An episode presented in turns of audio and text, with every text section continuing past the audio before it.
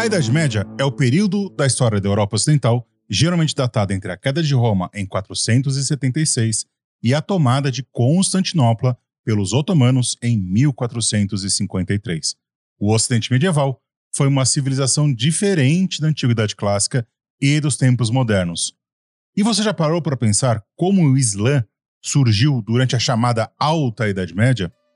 É sobre a origem do Islã que vamos entender nesse episódio do meu, do seu, do nosso podcast sobre história medieval, o Medievalíssimo.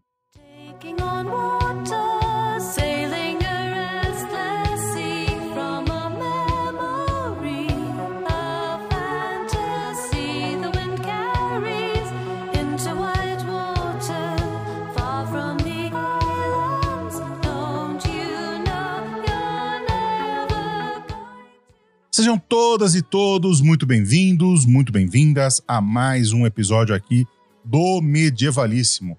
Eu acho que esse é o primeiro, é o segundo episódio do, do ano de 2024. Então, se for, não for o primeiro, se for o segundo, se for o terceiro, feliz ano novo para todo mundo. Foi um prazer ter vocês em 2023 e vamos fazer aí um 2024 próspero para todos nós, espalhando cada vez mais o medievalíssimo e os estudos medievais. Vocês estão ouvindo aqui o Bruno e hoje nós vamos falar sobre como surgiu o Islã e como que o Islã foi recebido tanto no mundo chamado ocidental quanto no mundo chamado oriental. E para isso eu tenho o prazer de receber aqui o orientando lá pela Universidade de São Paulo, a USP, a minha alma mater, o meu querido Pedro Martins Criado. Olá, Pedro, tudo bem com você? Olá, Bruno, tudo beleza? Tranquilo com você também aí? Obrigado pelo convite de participar aqui do Medievalíssimo. É uma honra receber aí esse convite, ter essa oportunidade de falar de um tema que eu acho tão interessante, tão legal, e ter esse espaço, né, para a gente trocar essa ideia sobre esse assunto que ainda é muito pouco conhecido, muito pouco conversado, sim, abordado, inclusive nos meios é, de estudos mesmo, acadêmicos, mas que eu sinto que tem tido essa esse crescimento mais recentemente. Então, eu agradeço por você pensar aí no meu nome e considerar para a gente falar sobre esses temas que sempre são muito complexos, né? Muito é, vastos e múltiplos, mas que a gente tenta aí dar nossa contribuição, inserir um pouco os assuntos legais que a gente pode é, abordar referentes a, a esse tema do Islã. Então, eu agradeço o convite e, inshallah, vamos ter uma boa conversa aqui. É, lembrando que o, o, Pedro, eu acho que ele é o primeiro dos nossos convidados aqui que ele é medievalista, mas não é da história. Você é da letras, né? Isso, eu sou da, da letras, mas eu, assim, é, tenho um pouco o atrevimento de me, me otorgar esse título mais ou menos de medievalista do Oriente Médio, né? Eu faço essa essa pequena ressalva, porque também eu tento me especializar um pouco numa determinada região, determinado contexto, então nem, nem teria como falar que eu sou medievalista como você se propõe a ser, ou como os colegas da história se propõem a ser num contexto talvez europeu e, e ocidental, como a gente diz, né? Mas eu, eu às vezes tenho esse atrevimento, eu acho que medievalista do, do Oriente Médio eu acho legal. Permita-me discordar de você, que acho que esse asterisco é importante, e você sim é um medievalista. E isso é bom pro, pro ouvinte ter um pouco de noção, que acho que quando os franceses, principalmente, eles. Se são os franceses ou se são os alemães, uma dessas historiografias, ela não usa o termo medievalística, ela usa o termo estudos medievais, justamente nesse sentido, que você, que você não está preso apenas à história. Você, um, um historiador da filosofia que estuda o, o os filósofos medievais, ele é um medievalista também, um, um, um beletrista que eu descobri esses dias, que é como se chama quem é formado em letras. Fica um não abraço aqui pro Império Zadê, né? Porque ele também é um beletrista. Acho que é importante pro pessoal que não é da, não é da história, ou quem é da história e não é do, da, dos estudos medievais, perceber que o, a medievalística, os estudos medievais, ele é muito amplo e tem uma conversa com outras áreas que deveria ser o padrão na história, mas enfim, né? O pessoal da história é meio estranho. Não, eu, eu gosto desse comentário, só aproveitar uma coisa, Bruno, porque é legal que você tenha falado isso, que de fato é uma coisa que eu penso de vez em quando, que é como tantos estudos medievais, como você falou, quanto o arabismo, que é a área de onde eu venho, são, na verdade, campos muito transdisciplinares. Então, a gente precisa misturar muitas habilidades que a gente extrai de vários lugares diferentes. Então, até por isso, eu, eu faço sempre essa ressalva só para destacar um pouco de onde vem o meu ponto de vista, né, meu preparo e tal, qual é a técnica que eu estudei mais a fundo. Mas eu concordo com você, eu, eu falo brincando, mas eu acho que medievalistas são várias pessoas, né, que não só vêm da história, porque é, uma, é um campo muito vasto, requer muitas habilidades muito integradas. Segue a gente lá no Instagram, nós estamos no medievalíssimo. Lá a gente divulga quando saem os episódios, tem alguns bastidores, tem uma interação com vocês, vocês dão sugestões de pauta. Muitos dos convidados de 2024 foram vocês que sugeriram, vocês que estão ouvindo aqui os temas, os convidados, foram vocês que sugeriram. Então, é, aqui é um podcast de guerrilha e coletivo, né? não é só meu para começo de conversa. Por isso que eu sempre falo que ele é meu, o seu, o nosso podcast sobre história medieval. Segue a gente lá, é, tem alguma, quer ter uma conversa, pedir alguma coisa, vai lá também, que é uma boa. Se você tem alguma dúvida, crítica, sugestão ou comentário sobre esse episódio ou sobre o medievalismo de forma geral, ou quer entrar em contato com, com alguma, alguma questão referente ao podcast e tal, entre em contato através do nosso e-mail, através do medievalíssimo.gmail.com. E se você quer se ligar com quem ouve o programa, com quem produz, ou seja, eu que tenho essa voz aveludada que Papai do Céu e a Genética me deram, entra no grupo dos Medievalovers, que é o grupo de, de, de, eh, de WhatsApp dos nossos queridos ouvintes. Vai lá, vai se divertir, é sempre interessante. O Pedro tá lá, inclusive, ele foi, pisquei ele de lá, né? Então vai lá ou, participar da gente, tem sempre umas conversas bacanas, uns papos bacanas. Vai lá, é sempre interessante.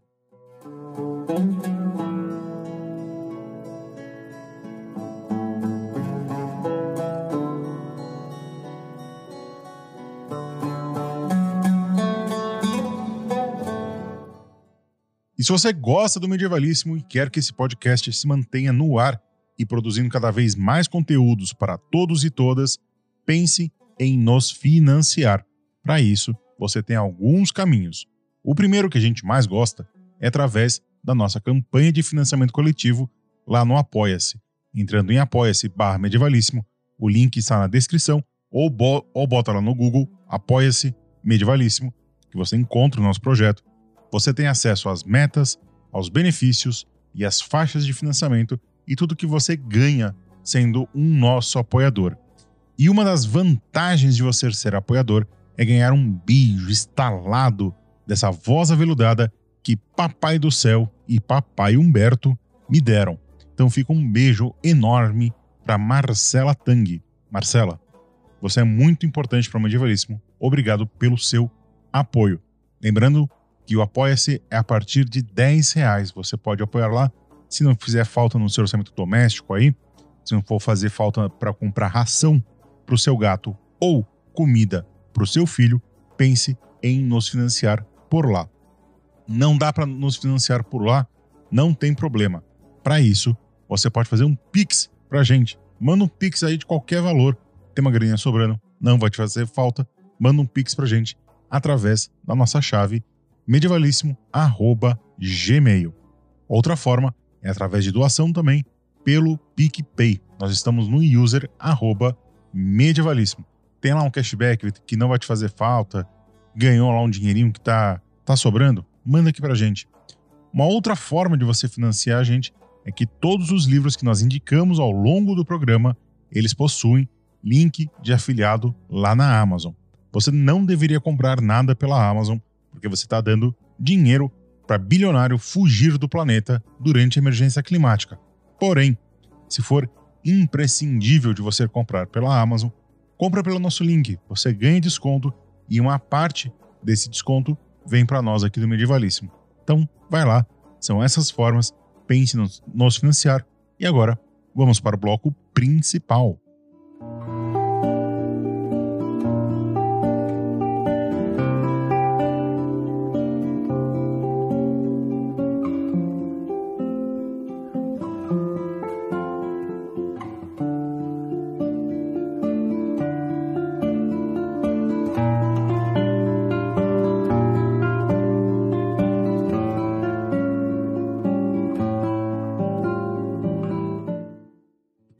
Sempre começo o Medievalíssimo aqui, como você sabe, porque eu sei que você é um ouvinte do, do programa. A gente sempre começa com essa pergunta que é uma pergunta barra provocação, que é perguntar por que estudar a Idade Média. E eu queria colocar nessa pergunta uma qualificação para você, que é por que estudar Idade Média do Oriente Médio? Essa de fato é uma pergunta que eu sabia que viria, né? E que eu sempre me perguntei como que eu responderia. Então, eu tenho algumas respostas possíveis que eu penso para essa pergunta, mas algumas eu acho que são mais importantes de eu tentar mencionar. A primeira delas é a mais simples e óbvia, que é porque é legal e eu gosto. Então, é importante a gente destacar isso, né? De que não é um impedimento. Mas quando a gente pensa nesses outros motivos é, relacionados mais profundamente à ideia de Idade Média, no seu contexto de estudos e de história e dos estudos, no meu caso, do árabe, do Islã, eu penso que tem uma primeira resposta que eu também concordo, que é eu não consigo dissociar muito a ideia de estudar a Idade Média da ideia do estudo da história como um todo. Então eu entendo que não dá para compartimentar desse jeito, de maneira tão categórica, principalmente porque os motivos que a gente tem para fazer essa compartimentação sempre são muito questionáveis, que é aqueles motivos, ah, é, mas nós precisamos focar na história da nossa nação, ou nós precisamos focar na história da nossa etnia, seja lá o que isso for. É, nós precisamos focar na história é, de, uma determinado, de um determinado povo e o impacto que ele teve em uma determinada coisa. Então, eu acho que é sempre importante fazer esse questionamento. É, a gente pode estudar história e qualquer período histórico, então, no meu caso, eu gosto também de antiguidade tardia, antiguidade clássica, pré-história. Né? Fui uma criança que cresceu gostando de dinossauros, então a gente sabe que isso tende a despertar um, um, interesse, né, por essa história como um todo, meio que do planeta Terra, assim, da, da, da espécie humana, não do Brasil ou da América Latina ou algo assim. Então, Idade Média para mim é um desses assuntos que tá dentro desse contexto maior e desse motivo maior pelo qual eu gosto de história também, né? Apesar de, como eu falei, não ser a minha área de formação. Mas pensando do ponto de vista específico da minha é, formação, né, como arabista, e pensando no ponto de vista do estudo do Islã e do Oriente Médio medieval, um motivo que eu acho sempre muito importante, Bruno, é que a gente pensa como ocidentais a gente tem uma estrutura mental que condiciona a gente a certos conceitos, a certas estruturas, a certas formas de organização, e a Idade Média é um desses conceitos. Então, como linguista, eu sempre faço questão de ressaltar: não existe linguagem neutra, né? Linguagem vazia de intenção ou de algum tipo de carga que não está ali na superfície. Então, sempre que você usa esse termo, você está pensando de alguma forma que essa estrutura europeia, eurocêntrica, é aplicável ao planeta. Sendo que, às vezes, a gente precisa estudar a Idade Média, nesse caso, para perceber como esse conceito não é aplicável a certos outros contextos. No caso do Islã, para mim, eu sempre tive uma dificuldade de usar esse termo com muita convicção do ponto de vista conceitual, técnico eu entendo que seja necessário fazer concessões, convenções. Então, falar Idade Média, medieval, é, medievo islâmico, alguma coisa do tipo, é para efeitos didáticos mais do que conceituais. Então, eu acho que a gente pode pensar, ainda mais hoje em tempos de história global, história conectada, a gente pode pensar que a Idade Média pode se desvencilhar dessa raiz de um período histórico europeu que precisa de alguma maneira se focar ou se pautar pela Europa e pensar que isso pode ser uma fatia temporal que tem outras histórias acontecendo em outros períodos simultâneos a esse. Então, por exemplo, eu não uso o termo Idade Média Islâmica, mas a gente pode falar, a bibliografia fala em período formativo do Islã, ou período clássico do Islã, ou a tal da era de ouro do Islã, que é um termo que eu gosto menos, a gente pode comentar também, se for o caso. Mas é um dos motivos principais, eu acho que é esse também, de você ter essa dimensão que Idade Média não é um, conte um conceito aplicável a tudo e a todos. E uma outra questão que eu acho curiosa e que eu vou é, mencionar é que a gente pode não ter dimensão mas como você é uma pessoa muito consciente, um experiente comunicador, né, Bruno? você sabe a importância de definir conceitos, definir termos. Então você fala, ah, a Idade Média encerrou, né, a data que você usa na sua abertura do medievalíssimo é 1453, que é uma data que está relacionada ao Islã também, né? Porque na verdade a gente usa essa data, que é a data da tomada de Constantinopla pelos otomanos, pelo sultão Mehmed II Al-Fatih. Então, é, em nome de que que o sultão Mehmed tomou Constantinopla? Foi do Corinthians? Né? Foi, foi do amor? Né? Foi, foi da revolução proletária? Poderia, mas não foi, foi, foi nome do Islã, né? Então a gente tem uma coisa na nossa cara nesse exato momento que você acabou de falar que está profundamente associada ao Islã, que é essa própria convenção de o que é a Idade Média, quando ela acaba. Uma dessas datas, é, pelo jeito uma das mais recorrentes, está associada à história islâmica e ao contato desse Ocidente europeu com o Islã. E assim, esse, esse evento ele também é muito significativo do ponto de vista da história islâmica medieval, porque buscar Constantinopla, né, tentar invadir Constantinopla, tomar Constantinopla, seja qual for o termo que a gente escolha, é uma coisa que está ali, assim, a primeira tentativa islâmica de fazer isso, árabe pelo menos, foi menos de 50 anos depois da morte de Muhammad, né? Foi com Muawiyah. Muawiyah ben Abi Sufyan, o primeiro califa omíada, tenta tomar Constantinopla já em, em 674. Então, percebe como é, esse evento ele está profundamente associado à história islâmica. Porque ele, fa, ele, ele é meio que a, culminação de uma, de uma série de tentativas e de uma série de pensamentos que se desenvolveram também em torno desse sentido, de aquilo como um horizonte. Então, estudando o Islã, a gente aprende essas determinadas coisas nesse período. Um segundo ponto que eu vou também, das que acho, talvez alguns achem que eu posso estar exagerando um pouco mais, mas eu acho que é também possível de dizer que o estudo da história islâmica, história árabe, no período dito medieval, é importante para uma formação de uma coisa que a gente sequer possa chamar de cultura ocidental. Porque se a gente pensa que a cultura ocidental, na verdade, se pauta nesses valores iluminados, de uma filosofia grega, de uma ciência, e, e, dessas coisas que a gente aprendeu a valorizar né, na modernidade, na contemporaneidade, Ora, quanto essas coisas seriam possíveis não não tivesse sido o Islã durante o período medieval? Então, assim, a matematização das ciências, advento árabe-islâmico.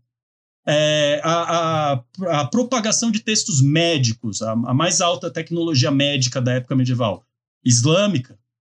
Então, coisas que hoje a gente considera meio que assim, pilares da civilização, sabe? E, e a, que a cultura ocidental insiste em reivindicar para si mas que eu insisto em argumentar. Eu acho que, do ponto de vista dialético, faz total sentido a gente entender isso. Não seria muito possível uma Europa ocidental não tivesse sido essa contraposição ao Islã, não tivesse sido a, a, a, o que o Islã fez para que isso um dia acontecesse, a transmissão desse conhecimento e tudo isso que hoje a gente considera como inequivocamente uma herança ocidental. E assim, acho que do ponto de vista dos historiadores, tem um outro motivo interessante que eu acho que você vai apreciar também. Uma crise que normalmente alguns pesquisadores têm com seus objetos de estudo nessas temporalidades mais afastadas é a escassez de documentação. O contexto árabe islâmico tem uma abundância enorme de documentação do período medieval tem textos e mais textos em diferentes versões, em diferentes lugares, escritos de diferentes maneiras, por diferentes tradições de copistas, em, assim, em diferentes variações e influências de diferentes contatos que esses muçulmanos estão tendo. Então, assim, do ponto de vista da, da materialidade documental, é um sonho. É meio que assim, não tem tudo, óbvio, vai, ser, vai ter, você sempre vai achar um buraco ali que você fala, pô, eu queria que tivesse isso aqui e não vai ter. Mas o resto você pode ter certeza. Tem uma cultura muito rica de letramento, de copistas, de literatura mesmo. Então a gente pode contar com esses recursos hoje. Eu acho, assim, não poderia concordar mais com você. Eu só queria dar uma dica para quem é pai ou mãe, tá ouvindo aqui, tem criança pequena, dá um dinossauro na mão da criança, se você quiser que ela tenha um mínimo de curiosidade científica na, na vida. Dá um dinossauro, que isso, a, olha, abre, abre caminhos assim para a ciência. Mas tirando essa pequena vírgula, eu acho que assim, eu sou uma pessoa que a minha a, a minha pesquisa, né, ela vai se basear muito no aristotelismo. E assim, não dá para falar em aristotelismo medieval sem pensar nos grandes comentadores e na tradição que o que o Islã e o, o eu não gosto dessa expressão, né, é, o mundo árabe, eu também acho isso horrível quando é. se usa, seja nesse contexto medieval, seja num contexto contemporâneo, uhum. parece que é uma coisa só e é. tá muito longe disso. Não. Né? O, o propósito de preservação disso. Né? Quando eu conto para os meus alunos isso na, na sala de aula, que teve uma época durante, durante a história que a filosofia grega desapareceu do Ocidente. Entendeu? ela desaparece, ela é só comentada por conta do, do, do, dos romanos, etc. E só vai ser retomado a partir no, no, na Europa a, através do contato com os povos árabes, que preservaram isso. E como você falou, né, existe muita fonte em é, fonte escrita né, para, para, os árabes, para os árabes, para a história do Islã e tal. Nisso eu fiquei com uma curiosidade. Isso tem a ver pelo fato que o Islã é uma religião que ela, assim como, por exemplo, o, o, o luteranismo, o calvinismo, vertentes do cristianismo, são vertentes, são, é uma religião que ela, ela pressupõe a leitura, e isso faz com que a leitura seja uma coisa muito mais difundida, e se a leitura está difundida, provavelmente a escrita também vai, vai estar difundida. E se a gente pegar o, o, o catolicismo medieval, por exemplo, né, principalmente uh, até. Bom, durante até a reforma, basicamente, né? Que é, existia uma certa proibição de você ler a Bíblia se você fosse uma pessoa comum, digamos assim, se você não fosse um membro da igreja. Essa abundância de fontes dá para fazer essa correlação? Olha, em alguma medida eu acho que dá, mas não exatamente pelos motivos materiais, de que as pessoas tinham incentivo de, por exemplo, aprender a escrever não é exatamente tão difundido assim. Ainda existe uma certa estratificação social em que você espera que uma classe de eruditos, né, de estudiosos dessa religião, tenha essa demanda de dominar coisas como a escrita. Mas a, o fazer intelectual desses primeiros muçulmanos que estão, por exemplo, coletando textos, ele é híbrido. Ele está associado tanto à transmissão oral e à criação de um critério e uma ciência de transmissão de relatos orais, quanto à tradição escrita, ao desenvolvimento de você ter um registro daquilo que você está transmitindo oralmente. Então, a gente pode pensar, por exemplo, na escrita como uma forma muito comum de suporte, não exatamente do, da circulação principal daquele texto mas uma coisa que teve essa influência, com certeza, para a difusão dessa cultura do letramento em árabe foi a valorização que o Corão coloca, o que torna o Corão de fato uma escritura diferente, é, no fato dele ter sido revelado em árabe. Isso é dito diretamente no Alcorão. Então, o Alcorão, ele inclusive tem um versículo famoso porque é de se imaginar, quando você lê esse versículo, que as pessoas deviam estar recebendo essa mensagem de Muhammad, né? pessoas que a princípio não estavam acreditando nessa mensagem e que estavam tentando descreditá-lo, né? tentando de alguma maneira colocar ali alguém que o ensinava ou é, plantar uma dúvida nas palavras que ele estava pregando. E aí, convenientemente ou não, né? é um texto que os muçulmanos consideram revelado, então, em um dado momento, tem um versículo, uma aia, que diz que ah, existem aqueles que digam que só um ser humano ensina ele, no sentido ensina Muhammad, mas a língua desse ser humano é uma língua estrangeira e este Alcorão, pressupondo este Alcorão, é em língua árabe clara. Ele fala isso. Bilisan Arabia Mubin. Então ele fala o Alcorão é revelado em árabe. Não dá para Muhammad estar aprendendo isso com alguém, sendo que a língua desse alguém não é árabe.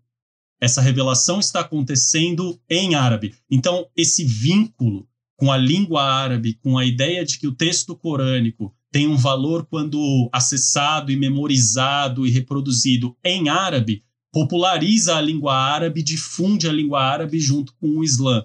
Então, existe é, uma consequência inevitável desse processo, que é o fato das pessoas terem algum contato mais intensificado com essa língua, e em um dado momento essa língua se torna uma espécie de língua de cultura, né? uma língua de prestígio. Então, as pessoas podem não falar localmente árabe, mas elas acabam aprendendo o árabe.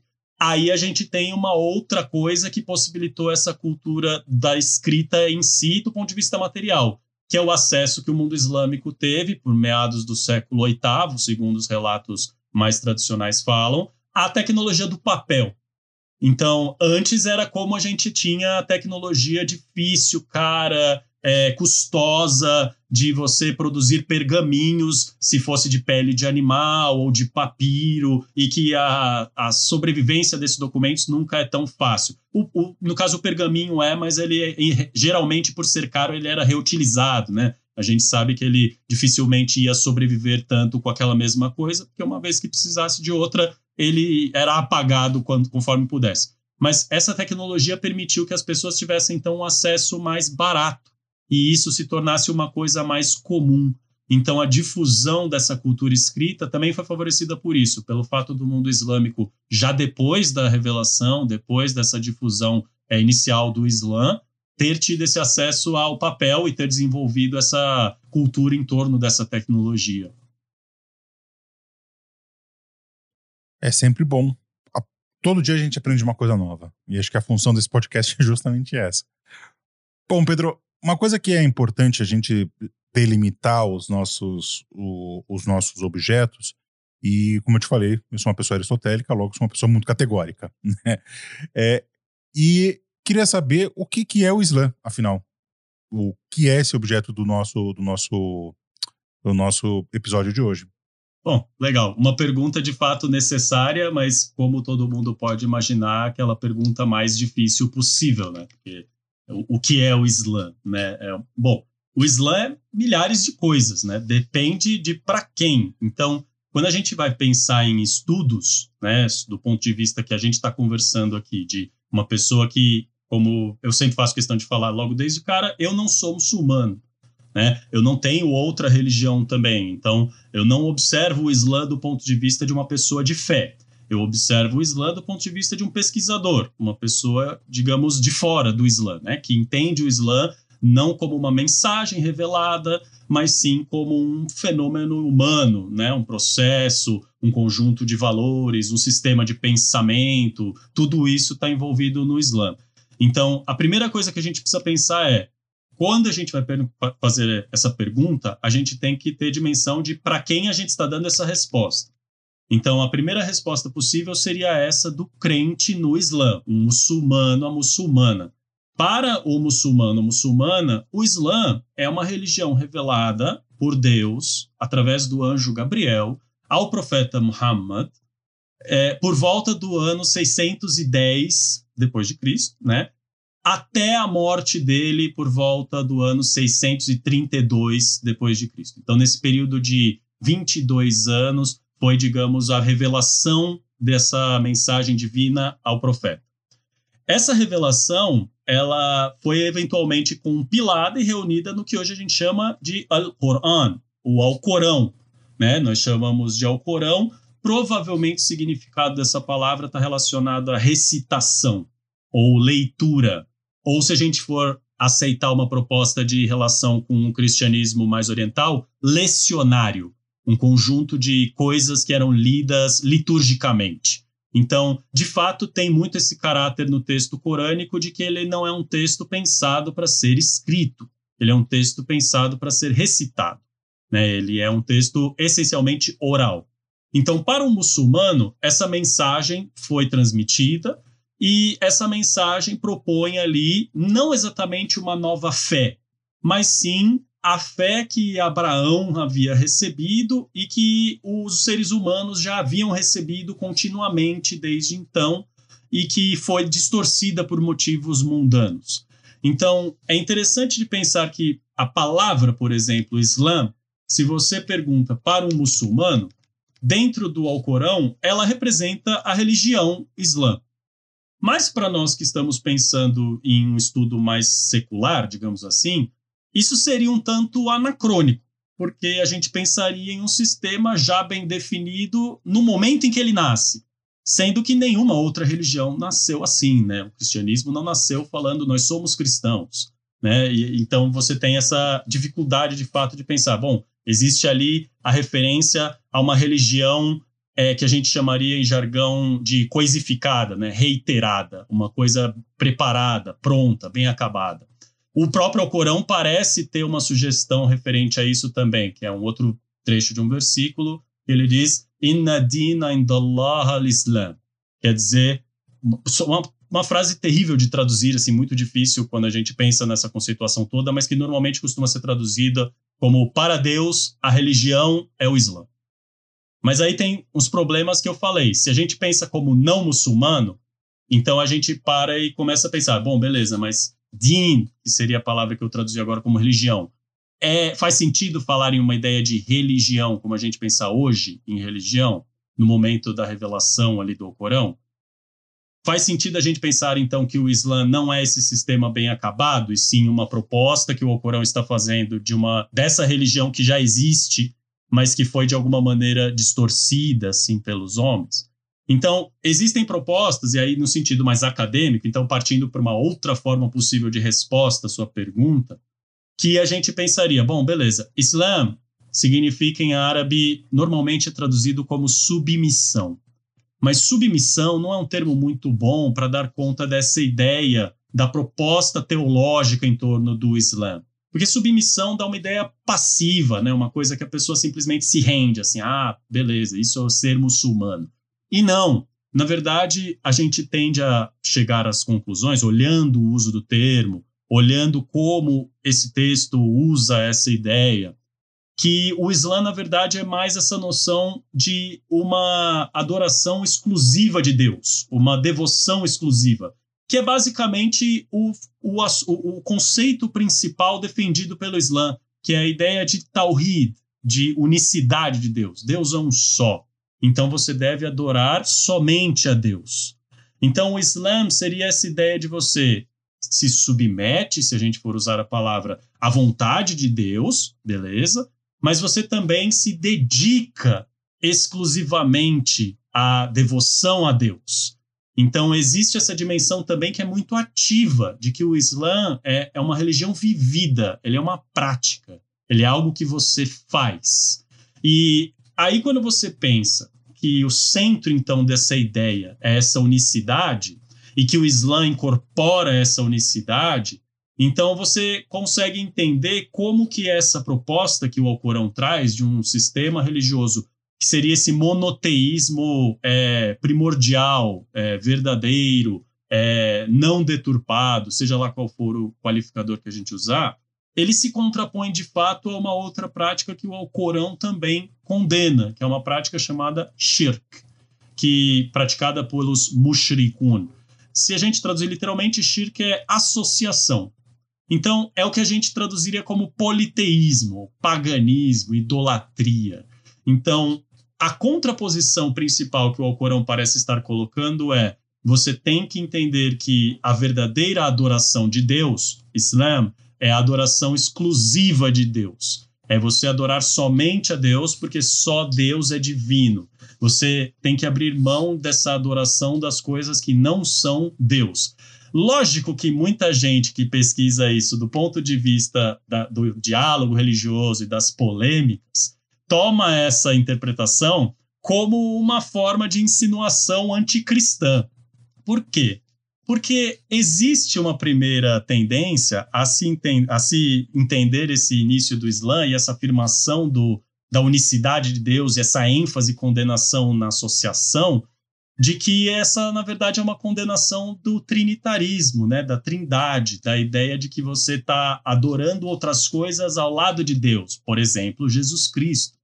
Então, condiz também com a cristologia islâmica. Cristologia islâmica é de que Cristo foi um profeta, mas ele foi um ser humano, ele não era Deus. Ele nasceu de uma concepção virginal, então existe um milagre envolvido com a história dele, mas ele não é Deus. E ele não morre na cruz, por exemplo, ele não tem todo aquele percurso cristão que acaba se tornando meio que a grande marca dessa outra religião, que no caso é o cristianismo.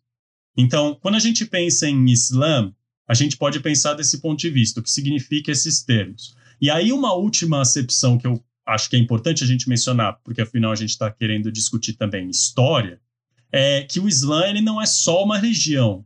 Né? O Islã ele é um sistema que governou e tocou uma ideologia que expandiu reinos e reinos em um grande império ao longo desse período que se estendia da Península Ibérica até o atual Paquistão-Afeganistão. Então, existe também uma dimensão de que o Islã ele não é só uma religião, ele é também, de alguma maneira, uma mentalidade política, uma mentalidade legislativa, uma forma de você, de alguma maneira, é, reger a sociedade. Tanto é que você tem uma divisão que normalmente a gente aprende quando estuda, por exemplo, o Corão. É, o profeta recebe a revelação em dois lugares diferentes, principalmente, né? Meca e Medina. Em Meca, ele está com um teor um pouco mais é, talvez teológico, a formulação das, das suras, né, os capítulos do Corão, são mais poéticas, se acho que a gente pode usar essa palavra. E aí, quando você vê as suras que supostamente ele fez em, ele recebeu em Medina, ele está com uma preocupação muito mais legislativa. Ele parece muito mais um, um chefe de Estado, um líder político, uma pessoa preocupada em, de alguma maneira, organizar uma sociedade, então você percebe que o Islã, ele desde o seu início, muito antes dele inclusive ser chamado de Islã, dele não ter muito um nome, dele ser meio que essa entidade difusa, mas desse movimento que se reconhece como um movimento, é muito mais uma coisa múltipla do que um sistema só religioso, que se propõe a fazer com que as pessoas acreditem em alguma outra coisa. E essa é uma forma muito contemporânea de pensar em religião, a religião enquanto crença. Então o Islã ele nos mostra bastante isso nesse período, como a proposta do Islã enquanto movimento religioso, mas também político, é, administrativo, ideológico em alguma medida, não é uma proposta que se entende só como crença, se entende como um sistema de vida se entende como uma reunião de uma comunidade com valores e com uma forma de é, é, conceber essa sua importância no mundo, no plano divino, né? no, no plano geral ali da criação e etc. Então, tem muitas respostas possíveis mais que a gente poderia dar, mas eu acho que a gente pode parar por aqui, senão também é uma pergunta que rende, nossa, é, teses e mais teses de pesquisas, né? É, é, eu sempre gosto, eu sempre gosto muito da palavra cosmologia, né? Porque assim, a palavra cosmologia acaba abarcando muito do que você está você tá trazendo aí pra gente. Um ouvinte um pouco mais desatento pode falar, nossa, mas como que como que esses como que é, essa, essas pessoas enxergam o mundo através da religião e tal, através de um sistema de crença? Pô, cara pálida, você mora no Ocidente, sabe? Você mora no Ocidente. Boa parte da, boa parte daquilo que a gente acha certo e errado, se você tentar, se você tenta esvaziar a, a moral cristã que está por trás disso, não sobra nada de pé, né? É, eu sempre é, é, o que eu sempre falo. Se você pega é, sobre um tema aqui, né? Você, sei lá, pega a união homoafetiva. Se você tirar todos os argumentos religiosos, não para em pé você ser contra o, o, o, a união homoafetiva. Não, não para em pé, porque você sempre vai usar é, termos religiosos, né, ou calcados uma certa moral religiosa. Então acho que é bom para o ouvinte ter essa dimensão que o, não só o Islã não é apenas uma religião, mas ele é uma, uma visão de mundo e em termos marxistas a gente pode dizer que é uma ideologia de mundo, assim como o cristianismo também nesse, nessa chave também é uma ideologia. acho que é bom para serve como um espelho para nós que somos do Ocidente, né? Porque eu acho que quem é islâmico, quem é muçulmano, ele enxerga o cristão da forma que a gente enxerga o, o muçulmano. Pô, mas esses caras pensam através da religião, é que é sempre mais fácil olhar no outro, né? É, eu sempre falo que é, ideologia, cosmologia e etc., é que nem sotaque. Você percebe o dos outros, mas não percebe o seu.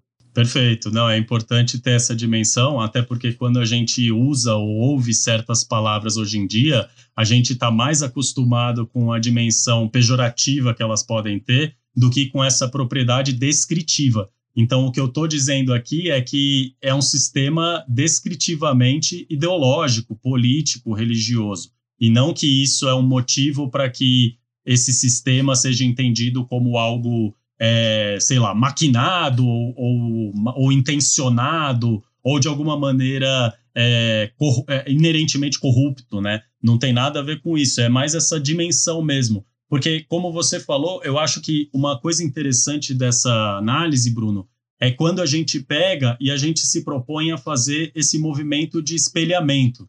Então, de, com esses anos todos estudando o árabe, estudando o Islã, cada vez mais eu percebi que foi ficando diferente a minha visão sobre o cristianismo, sobre o que se chama de Ocidente e como, na verdade, certos valores que a gente considera tão fundamentais, às vezes, que a gente nem para para questionar, são altamente ligados a esse contexto, ao fato da gente estar inserido, por mais secular que a gente possa querer ser, a gente sempre tem um sistema de pensamento e uma moral que não se livrou muito do cristianismo, se a gente vive no mundo dito ocidental, né? Então, quando a gente mais percebe isso, é quando a gente percebe que outros sistemas existem, outros sistemas são igualmente possíveis e se pautam em valores e ideias totalmente diferentes. Então, é meio que esse exercício é, forçado da alteridade de você perceber aquilo e não conseguir desver. Né? Você vê uma vez, você não consegue parar de perceber aquilo nunca mais. Pedro, só uma curiosidade. Você falou da questão do. É, é verso, não é, não é versículo, tem um, uma palavra específica. É, no Alcorão, a gente usa os termos sura ou surata para se referir a um capítulo. Né? Surata é mais uma forma portuguesada de falar sura. E cada versículo, na verdade, se chama aya que também significa aia, também significa sinal. Então, quando a gente ouve, por exemplo, ayatullah, é um sinal de Deus. E dentro do Alcorão, essa ideia de aya também é um conceito teológico. O Islã usa bastante essa noção de que certos eventos são sinais para que os mu'minun, os crentes, percebam os ensinamentos divinos. Então, a aya é tanto esse nome de cada versículo no Corão, quanto essa noção de um sinal. Olha só, ó, ó, como eu era ignorante. Eu achava que Sura era o versículo. Eu pensava que era o, o versículo. Mas o. A... É, a Sura é o capítulo, né? Entre aspas, seria o equivalente ao o... capítulo. Você falou nessa aya, que é a questão do, do árabe. Para uma pessoa é, estudar o, o, o, Islã ou ser muçulmana, né? Vamos colocar essas duas, essas dois, esses dois problemas ela necessariamente precisa aprender árabe, porque assim, eu já ouvi dizer que o Corão, se você não lê ele em, ele em árabe, ele não é considerado sagrado, ele é considerado um texto mundano. É isso mesmo? É, aí a gente está pensando de novo do ponto de vista do crente, né, da pessoa que pratica de fato. Então, também associado àquilo que eu falei, do próprio Corão se afirmar em árabe, existe um reconhecimento já muito precoce na história islâmica de que a liturgia deve ser realizada em árabe, né? De que você, na hora de rezar, fazer ali a sua oração as cinco vezes ao dia, você tem que fazer isso em árabe. Mas não existe o impedimento de que isso seja traduzido, né? Você pode ter acesso à tradução, interpretar ali os sentidos, ler nesse sentido, você não é obrigado a ler só o árabe. Mas existe muito esse incentivo de que você faça as orações em árabe, e isso acaba incentivando nas pessoas que se, é, se, né, se tornam adeptas dessa religião a estudar o árabe pelos motivos religiosos e talvez pelos motivos não religiosos. Então, não existe uma obrigação, né? Tanto é que tem muita gente que acaba se tornando muçulmana e cresce muçulmana, inclusive, e em países estrangeiros, não de língua árabe, e sabe recitar versículos inteiros, suras inteiras do Alcorão, mas não sabe conversar em árabe, por exemplo. Então isso é possível, porque muito dessa recitação e desse contato com o árabe, ele não está associado exatamente ao desenvolvimento de uma habilidade linguística funcional. Ele está associado à ideia dessa reprodução que a gente chamaria de litúrgica do texto sagrado. Então, como ele foi produzido nessa língua, a reprodução dele na sua reza também tem que ser em árabe. Mas não existe essa obrigação de você aprender a língua, por exemplo. Os estudiosos religiosos, muito cedo na tradição islâmica, perceberam a importância de estudar gramática. Então, o estudo da gramática, filologia dentro da língua árabe é muito precoce. Eles começam no século VIII. Então, você tem esse, esse valor reconhecido, mas ele não é uma obrigação para um crente comum, assim, uma pessoa comum. Entendi. Bom, Pedro, vamos dar andamento aqui na pauta, que eu fiz essa pergunta meio que fora, assim, eu queria conversar contigo sobre as características do, do Islã. E aí, talvez acho que seria interessante né, fazer o paralelo, digamos assim, as características da religião islâmica, né, quais são as suas principais, suas principais características, e talvez também do pensamento islâmico, principalmente durante o período medieval. Então, se você pudesse explicar aí para a gente, eu ficaria bem feliz. Claro, maravilha. Também uma pergunta muito fácil, né? Então, o Bruno só gosta de fazer perguntas fáceis, então é bom que a gente é, tem, que, tem que pensar bastante para fazer, mas é, é, uma pergunta que eu gosto. Assim. Você sabe que as perguntas mais fáceis são as perguntas mais difíceis de, é, exatamente. de responder. Exatamente, eu fico pensando eu... no pesadelo que devia ser encontrar Sócrates numa, na, na ágora ali e ele falar, mas afinal o que é a justiça, né? É, por isso que eu adoro, eu adorava ver o, o provocações com o Abu Janra, não esse arremedo que a, a, a cultura faz hoje com o Marcelo Taz, que o Marcelo Taz não tem, assim, de longe o repertório cultural que tinha o Abu Janra. Hum. Que ele sempre finalizava com uma pergunta que é simples né, o que é a vida. Só que, pô, responder isso não é simples. Meio difícil, né? É uma pergunta um pouco profunda. Mas é, é para isso que a gente estuda e se propõe a, a conversar com as pessoas, né? Para tentar responder essas coisas. Então, é, acho importante fazer esse comentário também, Bruno, porque, assim, de novo, tem características que a gente pensa, como você já introduziu, do ponto de vista da religião do Islã, e características que a gente pode pensar de um ponto de vista mais material, prático, ou de uma forma mais secular, intelectual, talvez, é, dessa materialização. Então, a primeira parte, se a gente for pensar em características da religião do Islã, algumas delas eu já mencionei. A principal característica do Islã é essa, esse valor que a gente chama de Tawhid. Né? Tawhid é essa ideia da unicidade absoluta de Deus. Deus é um e não se divide, não é, foi criado, apenas cria. Então, é, Deus não tem essa divisão, não tem início nem fim. Deus é aquela entidade suprema, né? Então, é, essa é a primeira coisa fundamental que a gente pensa no Islã, é essa total é, é, adesão à unicidade de Deus. Ah, se a gente for pensar nesses outros é, valores fundamentais, a gente teria essa, esse foco no Corão. Então, a revelação divina aconteceu ao profeta Muhammad e esse texto foi preservado, né? É, ele foi transmitido ipsis literis a Muhammad e preservado tal qual ele foi revelado. E as palavras de Deus são aquelas palavras que estão no Alcorão. Então isso também é uma das características, é você entender que o Alcorão ele é um texto essencialmente revelado. E isso tem todas as consequências de um texto revelado. Em última instância, quando a gente pensa do ponto de vista dos estudos é, seculares, né, do, do, do não crente, quando a gente pensa em um texto revelado, a gente pensa, bom, então isso está afirmando que o texto não tem influências externas né? É uma forma indireta de você dizer que esse texto ele é originalmente dito assim, direto de Deus. Então, não dá para a gente, por exemplo, do ponto de vista de um muçulmano, tentar explicar o Alcorão a partir de fontes textuais, por exemplo. Ah, quais livros Muhammad estava lendo? Porque Muhammad não escreveu o Alcorão para um muçulmano. Ele recebeu, revelado e transmitiu. Então, ele não interfere naquilo. Tanto é que o fato dele não interferir faz com que ele tenha sido o último dos profetas que foi necessário para que essa revelação foi, fosse feita a, aos seres humanos. Então ele é chamado, inclusive, na tradição muçulmana, de Hatim al-Anbiya, quer dizer, o selo dos profetas. Então ele é o último porque ele não distorceu essa mensagem, como outros tinham feito antes.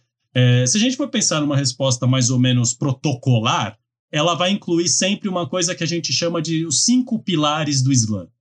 Então, religioso, né, do ponto de vista do muçulmano, o Islã ele tem cinco preceitos principais que devem ser compreendidos e respeitados por um muçulmano. O primeiro deles é o que a gente chama de shahada, ou a profissão de fé do Islã. La ilaha illallah wa Muhammad Rasulullah. Então, literalmente seria não há Deus senão Deus, né? no caso esse Deus com D maiúsculo, e Muhammad é o mensageiro de Deus. Então, é uma forma meio que é, sintetizada de afirmar o que a gente já falou: a unicidade de Deus, não há Deus senão Deus, e Muhammad é um mensageiro verdadeiro, ele recebeu essa revelação. Então, essa profissão de fé, inclusive, é, é a única coisa que você precisa falar na presença de um muçulmano para se converter ao Islã, para você virar muçulmano. Basta você reproduzir essa frase, pronto, você virou um muçulmano. É, o segundo pilar seria a salat, que é a, a reza, né, que são as cinco rezas é, que o muçulmano realiza todos os dias, que é um conceito que está no Corão, mas quem legisla como elas devem ser feitas, cinco vezes ao dia, é, e de que maneira, são é, os chamados hadith e a sunna, que são os ditos atribuídos aos, e feitos atribuídos ao profeta Muhammad, e os ditos e feitos atribuídos à primeira geração de muçulmanos, os companheiros do profeta Muhammad. Então, em um dado momento, a comunidade surgindo ali de muçulmanos percebeu que o Alcorão não cobria todas as esferas da vida, então eles foram criando outros corpos textuais que acabaram servindo meio que para suprimir essas ausências cotidianas, legislativas e práticas que as comunidades foram começando a ter. Então, a Salat tem esse exemplo. Ela é um preceito introduzido pelo Alcorão, mas quem define como ela deve ser feita é essa tradição paralela ao Corão, os ditos atribuídos ao profeta e aos companheiros.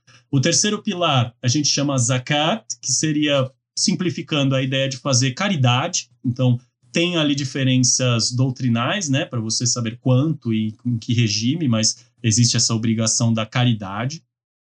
O quarto seria o jejum do Ramadã, então o São do Ramadã, que é você ter esse mês considerado sagrado pelos muçulmanos que é quando tem essa prática durante o mês inteiro, que é a prática do jejum. Então, do nascer do sol ao pôr do sol de todos os dias do mês do Ramadã, muçulmanos e muçulmanas não podem comer, beber água, é, fumar cigarro, consumir é, outros tipos de substâncias, fazer, ter relações sexuais, fazer coisas relacionadas a essa ideia é, dos hábitos que eles resguardam no jejum. Então, esse também é um dos pilares. E o, o, quinto pilar, que a gente também conhece como Hajj, seria a peregrinação, que é a ideia de que todo muçulmano ou muçulmana que tenha condições financeiras e de saúde deve, pelo menos uma vez na vida, ir peregrinar aos templos sagrados de Meca e Medina.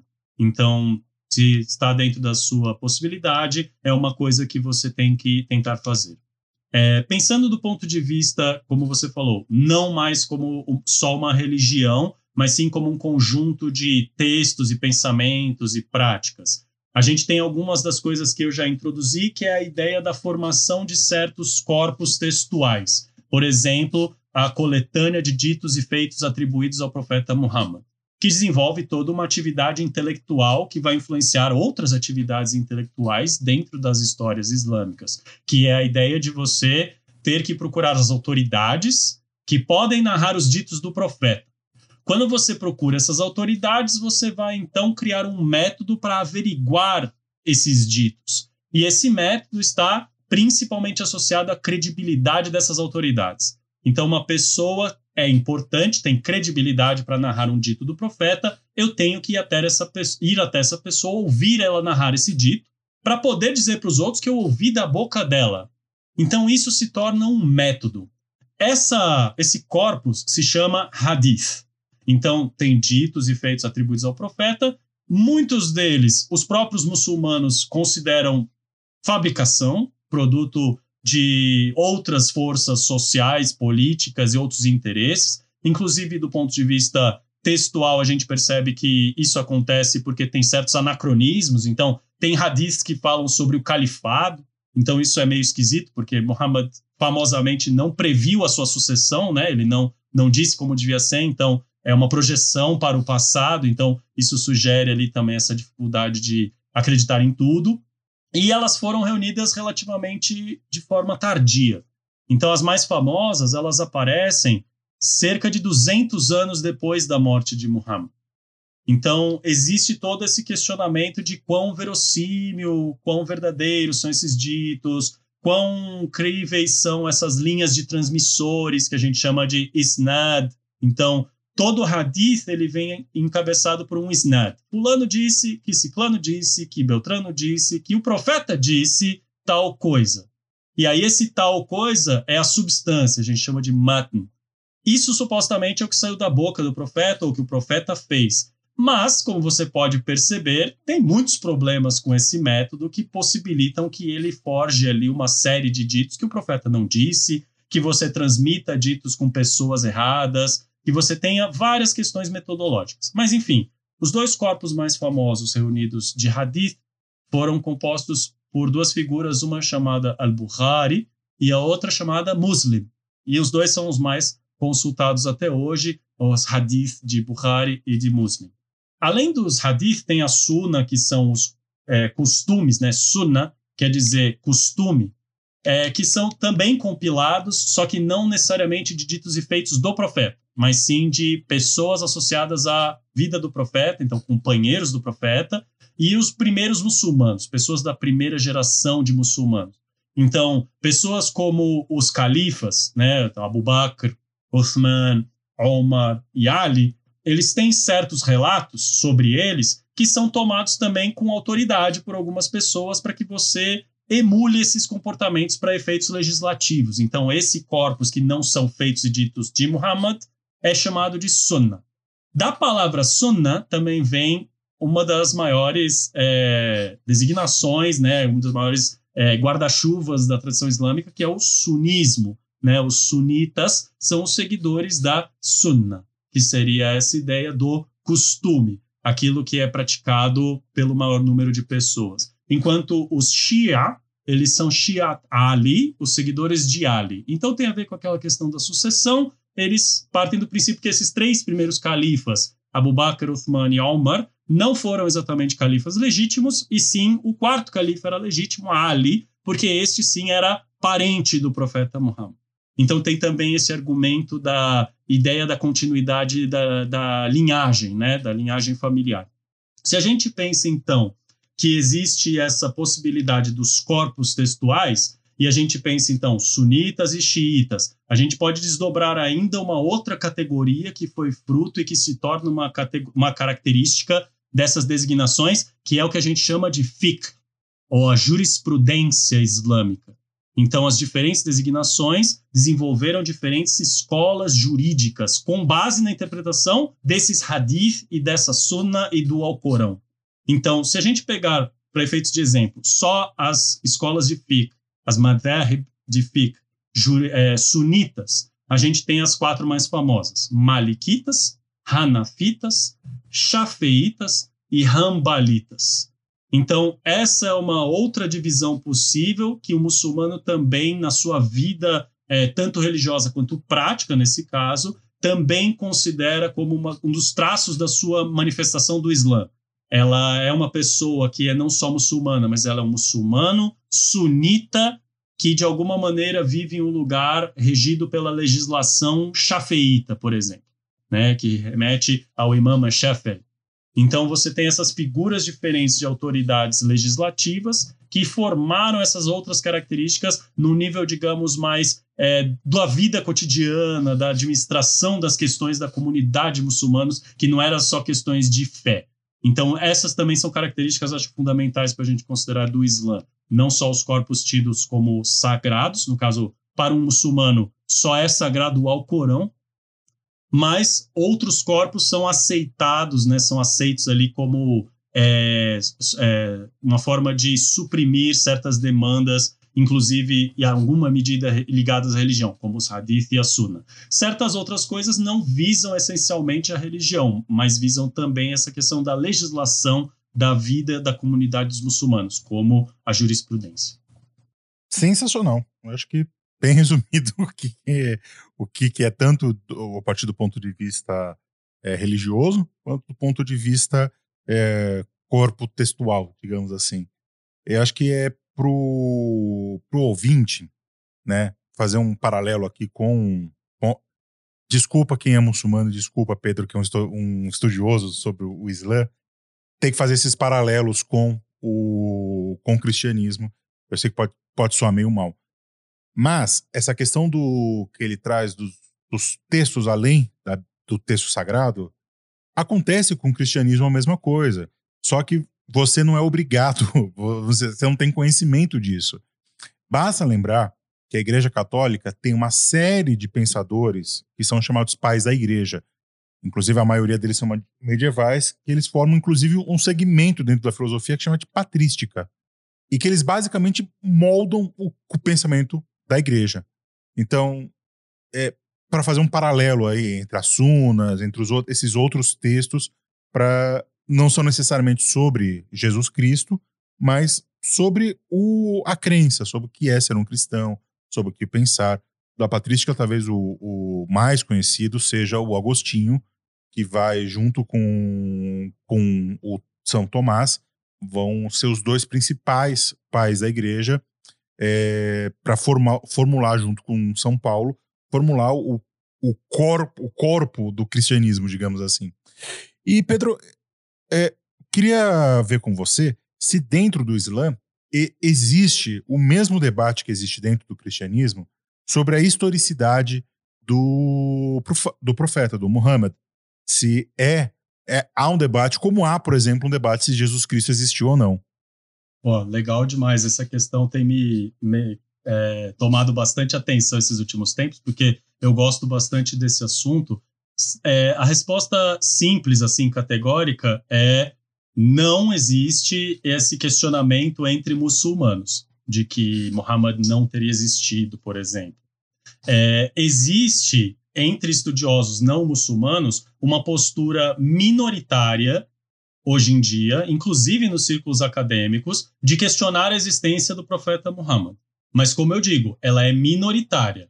Pouca gente hoje que se propõe a estudar de fato o Islã, Bruno, no nível secular mesmo, da documentação, é, sem nenhum viés da, de, de religioso, pouca gente vai. Um, histori um, um historiador da religião, um sociólogo da religião. Você precisa fazer um esforço e um certo malabarismo assim retórico para tentar enxergar na quantidade de evidências a inexistência de uma figura e não a existência categórica dela, porque tem diferentes evidências e nesse caso eu, eu assim eu não sou tão aprofundado nessa questão do Jesus histórico, mas também é um assunto que eu acho interessante. Nesse caso eu arrisco dizer que o estudo de Muhammad histórico é muito mais repleto de fontes que atestam a existência de Muhammad e atestam diferentes percepções de diferentes pessoas sobre esse mesmo líder e não de que ah, é, existe uma grande opinião difusa que a gente meio que precisa encaixar e fazer muitas concessões e muitos malabarismos para falar ah existiu Muhammad. Não, tanto a tradição islâmica que muitas vezes o que se coloca como um empecilho para questionar né, a, a figura da a existência da figura de Muhammad é a ideia de que a tradição árabe islâmica sobre Muhammad, que sobrevive até hoje, até os nossos dias pelo menos, é tardia. Então, Muhammad teria morrido em 632 depois de Cristo. A primeira biografia que a gente tem notícia que sobreviveu é do começo do século 9, então, o início dos anos 800 e alguma coisa. E esse cara, um cara chamado Ibn Hisham, ele diz estar reproduzindo principalmente uma grande obra desse gênero, biografia do profeta, chama Sira Nabawiya, que foi produzida por um grande pensador do início do califado abássida chamado Ibn Ishaq. Esse cara foi comissionado pelos abássidas para escrever a biografia do profeta. Mas essa versão não sobreviveu ele usava outros materiais, então ele embasava a biografia dele em cartas de pessoas que supostamente teriam contato com, por exemplo, Aisha, que era a esposa do profeta quando ele faleceu. Então, um cara ali que é uma autoridade chamado Urwa ibn Zubair, ele teria sido sobrinho da Aisha. E ele transmite o que seria um primeiro delineamento assim da biografia de Muhammad, que também não sobrevive no, na sua forma isolada. Sobrevive nessa referência do Ibn Ishaq, que também não sobrevive, que sobrevive nessa forma diferente do Ibn Hisham. Então tem muitas etapas, percebe? Mas todas elas, de alguma forma, voltam a essa figura e narram a história dessa figura. Agora, se a gente pensar em fontes externas, a gente tem as fontes mais antigas que atestam a existência de Muhammad são externas às comunidades árabes e islâmicas. Elas são cristãs siríacas, elas são de língua grega, elas são judeus, elas são pagãos, elas são pessoas que estão ali no entorno.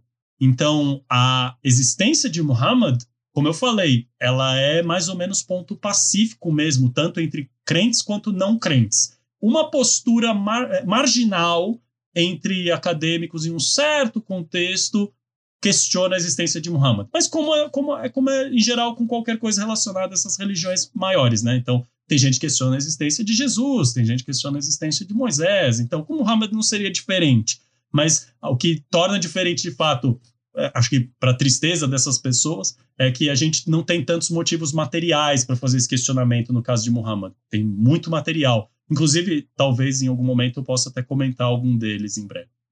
É, acho que todo historiador que se preste, quando você tem é, fontes que são dessa região e de fora da região que você estuda e são datadas mais ou menos, mais ou menos da mesma época, a única questão que você tem é aquele evento existiu, queira ou não.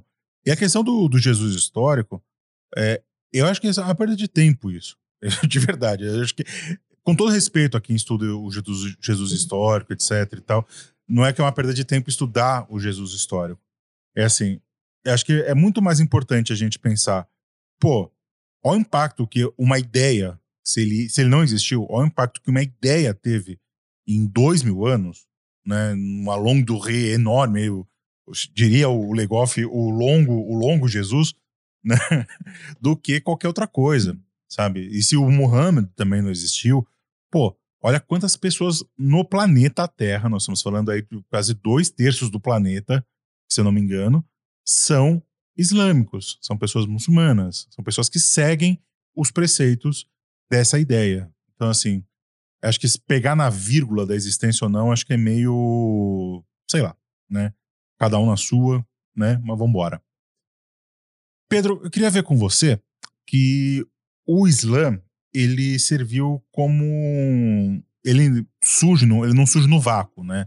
Ele surge já num contexto é, árabe, pré-islâmico, é, de, de, diversa, de, uma, de certas divisões políticas, de certas divisões, é, como você já trouxe, divisões sociais que já existiam anteriormente ao Islã. E aí eu queria saber qual foi o impacto do surgimento é, do Islã para o Oriente Médio. Cara, muito legal. Eu gosto dessa pergunta porque ela é múltipla, né, Bruno? E assim, uma coisa inicial que eu acho que a gente tem que ter dimensão para pensar nessa pergunta é, em geral, a gente tem uma dificuldade anterior a fazer essa resposta direta, que é pensar, bom, se o Islã surte um determinado impacto nesse ambiente que ele surge, né, nesse mundo, então como era esse mundo em que ele surgiu e o que de fato ele impactou? Então, algumas coisas que são sempre importantes a gente ter em mente, digamos assim, colocar as peças ali no tabuleiro, é a gente pensar, bom, existem então forças ali próximas nesse contexto regional do Oriente Médio nessa época do início do século VII, que seriam, no caso da Grande Síria e do, da Anatólia, do norte da África, do Mar Mediterrâneo, o Império Romano, é, que a gente chama, né, na sua forma bizantina, né, Império Romano medieval, seja lá qual for o termo que a gente escolher, e ao Oriente, na região do Crescente Fértil, dos Tigre e Eufrates, atual Iraque e Irã, a gente tem os persas sassânidas.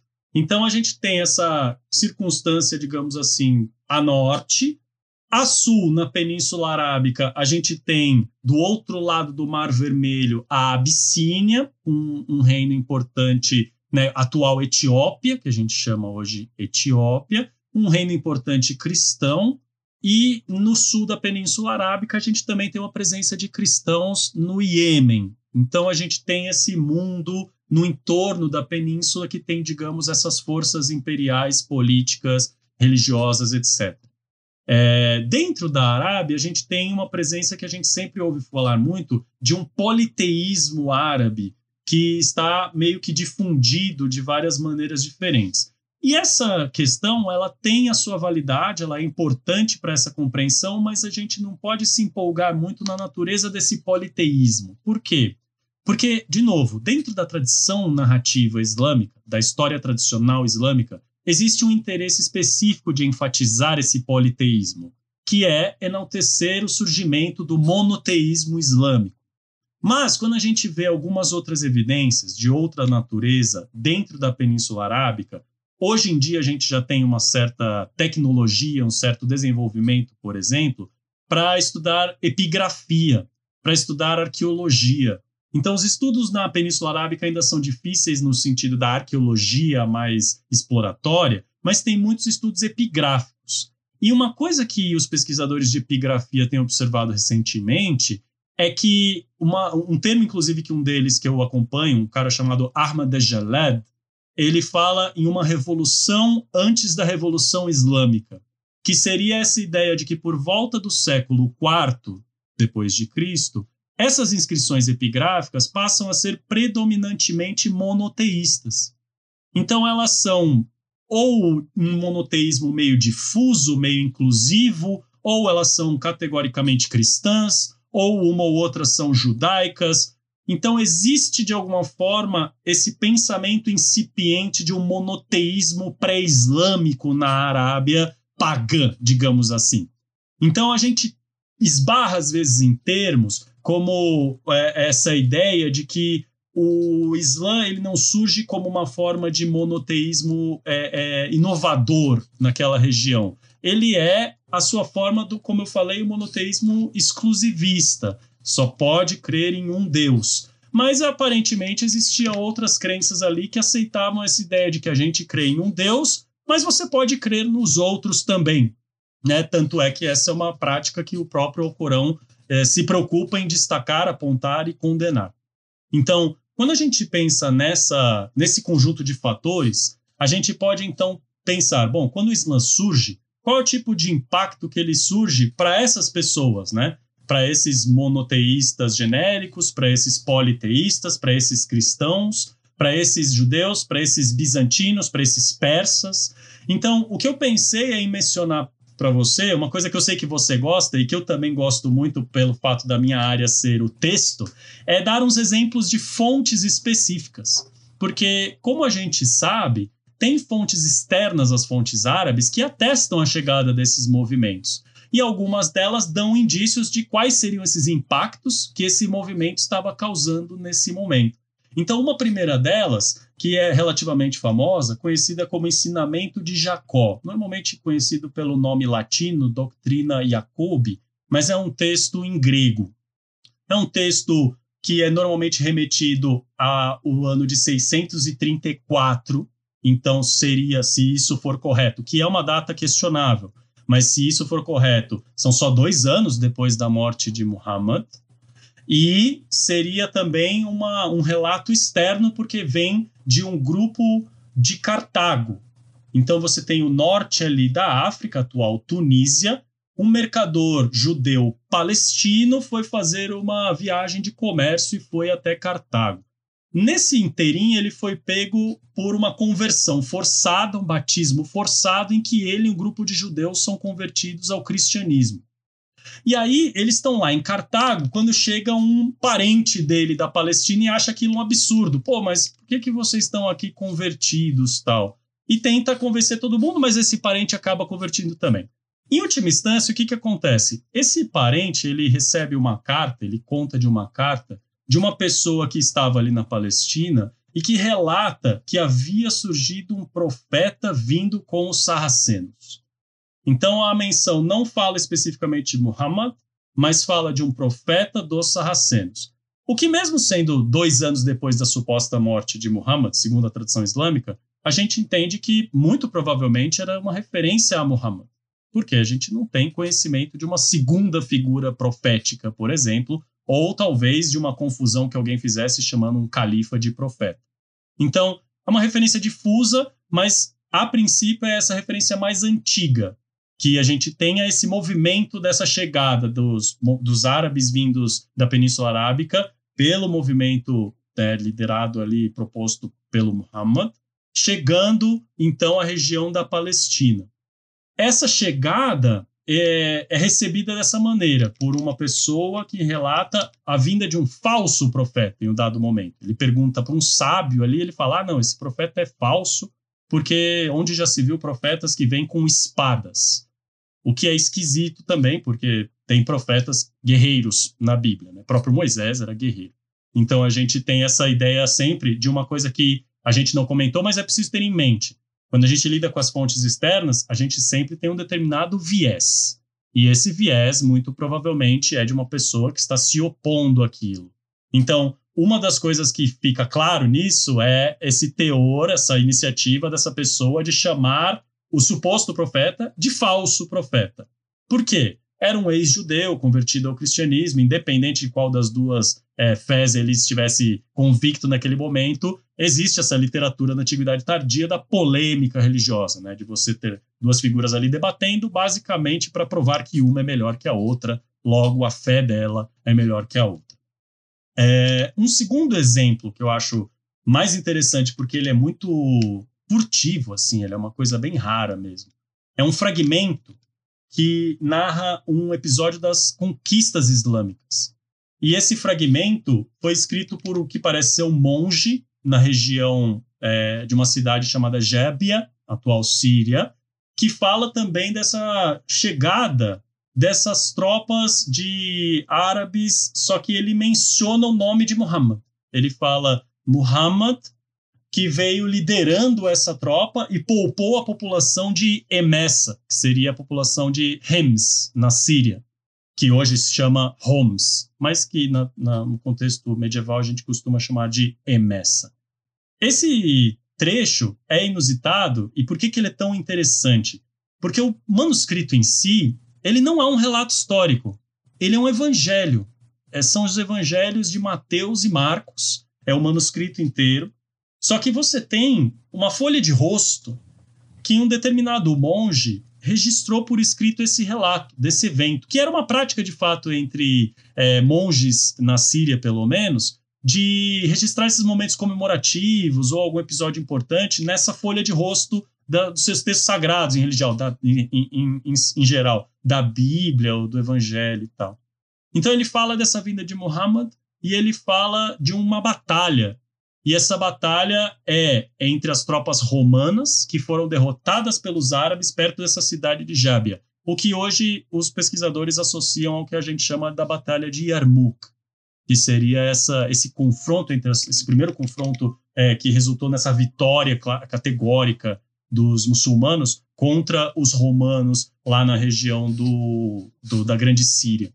E sempre mencionou a patrística, Bruno. Tem um outro exemplo que é legal porque é um outro tipo de, de fonte, que é uma epístola de um sacerdote, um sacerdote sírio, de língua siríaca, chamado Shoya III, que é um, um, certo patriarca, ali, digamos assim, né? usa-se o termo católicos na Igreja do Oriente, e ele faz um registro totalmente diferente. Então, a recepção que ele nos mostra é totalmente diferente. Ele fala: bom, é, falando para os seus monges, né, para os seus sacerdotes, também da sua doutrina, ele fala é, que a chegada desses migrantes, ele usa o termo magraye, que seria uma recepção do árabe muhajirun, que são migrantes, né, que é um termo associado a quê? A hijra, que é a égira. Né? O que, que é a égira? É a ida do profeta Muhammad de Meca, com os seus seguidores, para Medina. Então, existe esse título inicial na comunidade de muçulmanos de não serem chamados de muçulmanos, e sim de muhajirun, os migrantes, pessoas que foram com Muhammad de Meca para Medina. Então ele usa esse termo, só que em siríaco, e ele fala: ah, essa chegada deles não é necessariamente uma ameaça, porque não é porque eles são esses magraie que eles tendem a necessariamente concordar, e aí ele usa um termo aqui de novo, está traduzido em patrística, né? Com aqueles que atribuem sofrimento e morte a Deus, Senhor de tudo. que, que ele quer dizer com isso? Ele quer dizer que os muçulmanos não tendem necessariamente a concordar com miafisitas, com cristãos que acham que Jesus foi Deus e homem uma natureza só, né? Essa natureza de Deus é uma coisa una. Então, ele, por ser da Igreja do Oriente, ele está falando isso. E o que, que ele fala no final que é mais interessante ainda? Ele fala: eles não só não tendem a concordar por padrão com os miafisitas, como eles podem ser convencidos a concordar conosco. Então, essa afirmação é muito curiosa, Bruno, porque o que, que ele está nos dizendo, esse patriarca Shoya?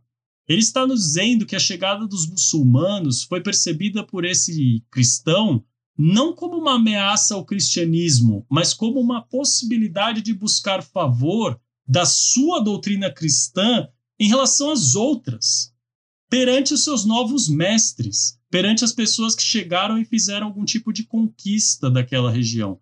Então, esse impacto é o tipo de impacto que a gente não percebe se a gente não entra ali no, no, no pé no chão, né? E vê como essas pessoas estão articulando essa chegada.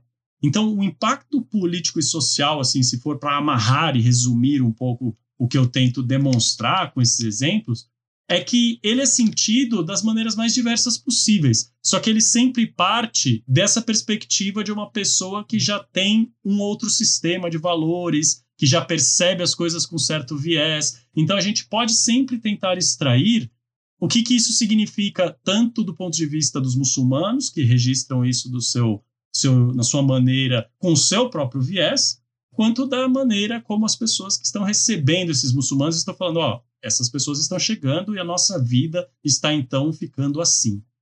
E pensando assim do, no período medieval, a... uma das coisas que sempre se fala é o tal do Império Árabe ou Califado. Né? Acho que califado é o termo mais, hoje em dia, é o termo mais correto de ser utilizado, né? Se eu não estiver falando bobagem. E, e o califado, ele vai. Ele surge nesse período, certo? E aí ele começa a sua expansão também nesse período? É, o califado, ele surge já com o primeiro califa, que seria Abu Bakr, né? Só que ele vai tomando dimensões diferentes. Então, qual que é a ideia do califado? É a ideia de que, como Muhammad não deixa uma orientação para quem deveria segui-lo, né, quem seria o seu sucessor, existe uma disputa para quem seria esse sucessor. Em árabe usa-se o termo khalifa. Khalifa pode ser tanto sucessor quanto um representante, né, um deputado, um, uma pessoa encarregada de alguma coisa em nome de outra. A raiz dessa palavra, khalafa, é literalmente vir depois, né, seguir. Então, o Khalifa, ele já é o primeiro que tem um título de Khalifa, é Abu Bakr as-Sadiq, que é o primeiro Khalifa, que é o primeiro desses quatro califas iniciais que são chamados Ar-Rashidun, os califas bem guiados, que os quatro eram, no caso, companheiros do próprio profeta Muhammad. Depois deles, você tem aquele embate entre Ali e Muawiyah, e aí você tem o início do que a gente chama da dinastia Omíada, ou o califado Omíada, mas que em última instância é essa mudança de quais eram a categoria de pessoas que estava preenchendo o cargo de califa. Não deixa de ser uma mesma instituição. Lógico que tem desenvolvimentos diferentes. É, durante o califado Rashidun, você já tem expansão territorial para fora da Península Arábica, mas é com os Omíadas que essa expansão islâmica se torna de fato em larga escala, assim, uma coisa bem mais expandida. Então a gente poderia dizer que já existe um califado com os Rashidun, mas se a gente fosse usar termos um pouco mais da história é, política, é, institucional, a gente pode dizer que o império começa de fato com os Omíadas. Né? Seria meio que quando esse movimento se torna uma coisa em uma escala de outra proporção mesmo. E existiam dois califados, então, um sunita e um xiita, ou um acabou sendo absorvido ou subjugado pelo outro? A, a, princípio, nenhum deles tem nenhuma dessas categorizações específicas, porque a gente ainda está muito no começo antes dessas divisões se estabelecerem. Então, se a gente for pensar em é, tradição sunita, Eles consideram os quatro Rashidun, os Omíadas, os Abássidas, tudo tranquilo. Eles são principalmente todos esses sunitas. Se você pensa nos xiitas, eles têm aquela questão que a gente mencionou de não considerar com a mesma validade, né, não atribuir a validade aos três primeiros califas Rashidun, e sim a Ali. E aí você teria essa visão de que o califado de Ali teria sido então essa esse padrão a ser seguido, mas que de novo ainda não dá para a gente dizer que eles eram xiitas nessa época, porque não era um movimento que se entendia assim. Se a gente for pensar mais para frente, existe aí já, depois do califado omíada, começa a haver uma fragmentação com a Revolução Abássida, em que começam a existir califados simultaneamente em lugares diferentes. Então, o primeiro exemplo disso é que a gente vai ter com a Revolução Abássida uma, uma limitação territorial que não chega exatamente até o Maghreb, né, não chega até o Maghreb, o norte da África, que a gente considera hoje lá, Marrocos, Tunísia, Argélia. Essa parte e a Península Ibérica, ela passa a ser, ela continua sendo o que a gente considera omíada, só que com uma administração de outro califa que fugiu da, da Revolução Abássida, não foi morto pelos Abássidas e se instaurou por lá. Então você tem esses califados simultaneamente existindo. Em um dado momento do século, se não me engano, décimo, você tem também o surgimento desse primeiro califado é, explicitamente xiita, que seria os Fatímidas. Se não me engano, já tem uma outra forma de califado, é, principalmente xiita, que são os Búidas, que surgem principalmente no território da Pérsia. Agora eu não me lembro se é do final do século IX ou também do começo do século X. Mas você tem, em, a partir de um certo momento, essa existência simultânea de dinastias diferentes. Principalmente porque a gente tende a não tomar dimensão, mas é importante perceber uma coisa da história abássida. Eles tiveram muita força praticamente nos primeiros 100 anos do seu califado. Depois disso, principalmente por causa de um califa chamado Al-Mutawakkil, que foi quem instaurou a categoria de, de soldados mamelucos, soldados turcos, você tem uma forma de é, sobreposição dessas forças que meio que transforma esse califa em um marionete. Meio que ele vira um testa de ferro dessas forças que esvaziam o poder abássida. Então, efetivamente, enquanto autoridade califal, digamos assim, os abássidas eles têm ali a sua autoridade inequívoca, durante esses primeiros 100 anos após a Revolução. Depois, eles se tornam meio que um emblema de legitimidade. Então, diferentes outros governantes vão usar os abássidas como testas de ferro, mas eles vão ter orientações que não são necessariamente a orientação, a princípio, sunita dos abássidas. E califado é a mesma coisa que Império Árabe, assim, ou, ou não?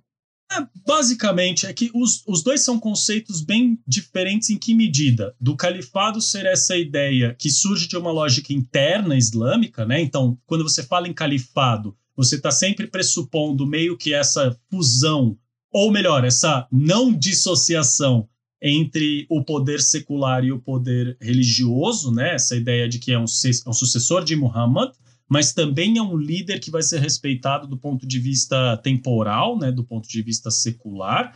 E o império tende a ser mais aquela visão que a gente atribui do ponto de vista político institucional secularizado mesmo. Então, não é um termo que era usado conscientemente, nem com uma equivalência de nenhum tipo pelos próprios é, árabes muçulmanos, essa noção de uma extensão imperial, porque o foco deles era mesmo essa ideia da, do sistema islâmico, né, do Islã ser o domínio nesses lugares. Então, eu acho que a questão terminológica é mais nesse sentido, de se você pensa do ponto de vista interno, você está falando de um califado porque eles se entendem assim, como sucessores, tanto é, temporais quanto religiosos, mas se você pensa do ponto de vista externo, eu acho que o termo império faz mais sentido é, institucionalmente. E eu não vou te fazer uma pergunta, vou deixar um gancho para uma próxima, que é talvez pensar como que se deu a islamização, porque é, assim como a cristianização, o, a islamização foi um processo de longa duração para chegar em diversas geografias, em diversos espaços. indo desde a África setentrional, né, da África é, no, do norte da África, passando pela África subsaariana, chegando até o confins do, do Sudeste Asiático. Mas vamos deixar isso para uma próxima, quem sabe para a série que a gente está organizando aí. Aí fica de gancho para o pessoal ficar esperto que nós vamos falar sobre isso também.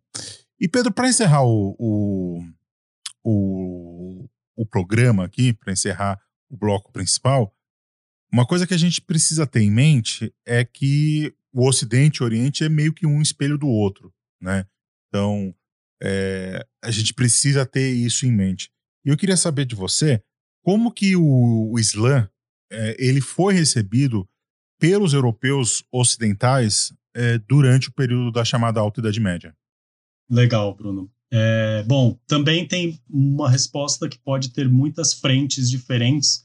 Então, eu penso que a gente pode começar por aquela que normalmente a gente conhece e tentar desdobrar algumas outras. Então, a primeira delas, pensando uma resposta prática, a gente pode falar sobre as conquistas árabes, né, tomando o Egito, o chamado Maghreb, e chegando ao Estreito de Gibraltar, né, que do árabe, Jabal Tariq, que seria as montanhas de Tariq, que é uma referência ao comandante militar das tropas islâmicas, Tariq bin Ziyad. Então, ele liderou essa travessia e ele liderou o começo das batalhas islâmicas pela conquista da Espanha visigótica, isso no ano de 611.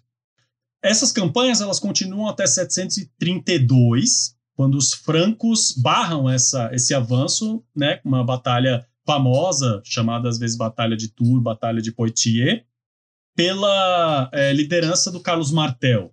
Né? Então a gente tem as tropas francas matando o então governador do Emirado Omíada de Córdoba, Abdurrahman al-Rafiqi, é, e você tem esse avanço interrompido. Então, normalmente, quando a gente ouve ah, o início desse contato, a gente ouve sobre essa história, dessa, dessa, desse avanço na Península Ibérica, que chega em um determinado momento ao que seria o início da atual França, né? E é, sofre essa derrota. Mas aí uma pergunta que a gente pode se fazer é por que, que esse avanço islâmico parou ali, né? Para começar que ele não parou ali. eles tentaram continuar e eles foram barrados outras vezes, assim como eles conseguiram avançar para outros espaços que não eram só ali. Então, um exemplo interessante nesse sentido, que às vezes a gente não tem dimensão, é, são relatos consideráveis que a gente tem sobre um território ocupado pelos muçulmanos, conectava pequenos assentamentos entre as regiões da Provença, né, no atual sul mediterrâneo da França, e as regiões francesas dos Alpes. Então, essa ocupação, é, mesmo que aparentemente tão difusa, ela é referida às vezes nas fontes ocidentais como fraxinetum, que aparece superficialmente só em dois geógrafos árabes, né, por volta do século X é, tem o Al-Stahri e o seu aluno Ibn Hawkal, eles falam de uma montanha da madeira, e eles descrevem mais ou menos naquele lugar. Então, talvez aquele fosse um lugar que os muçulmanos de, de fato tivessem conseguido se assentar também, de maneira mais difusa, principalmente para extrair um determinado recurso, por exemplo, madeira, lenha, coisas para construção.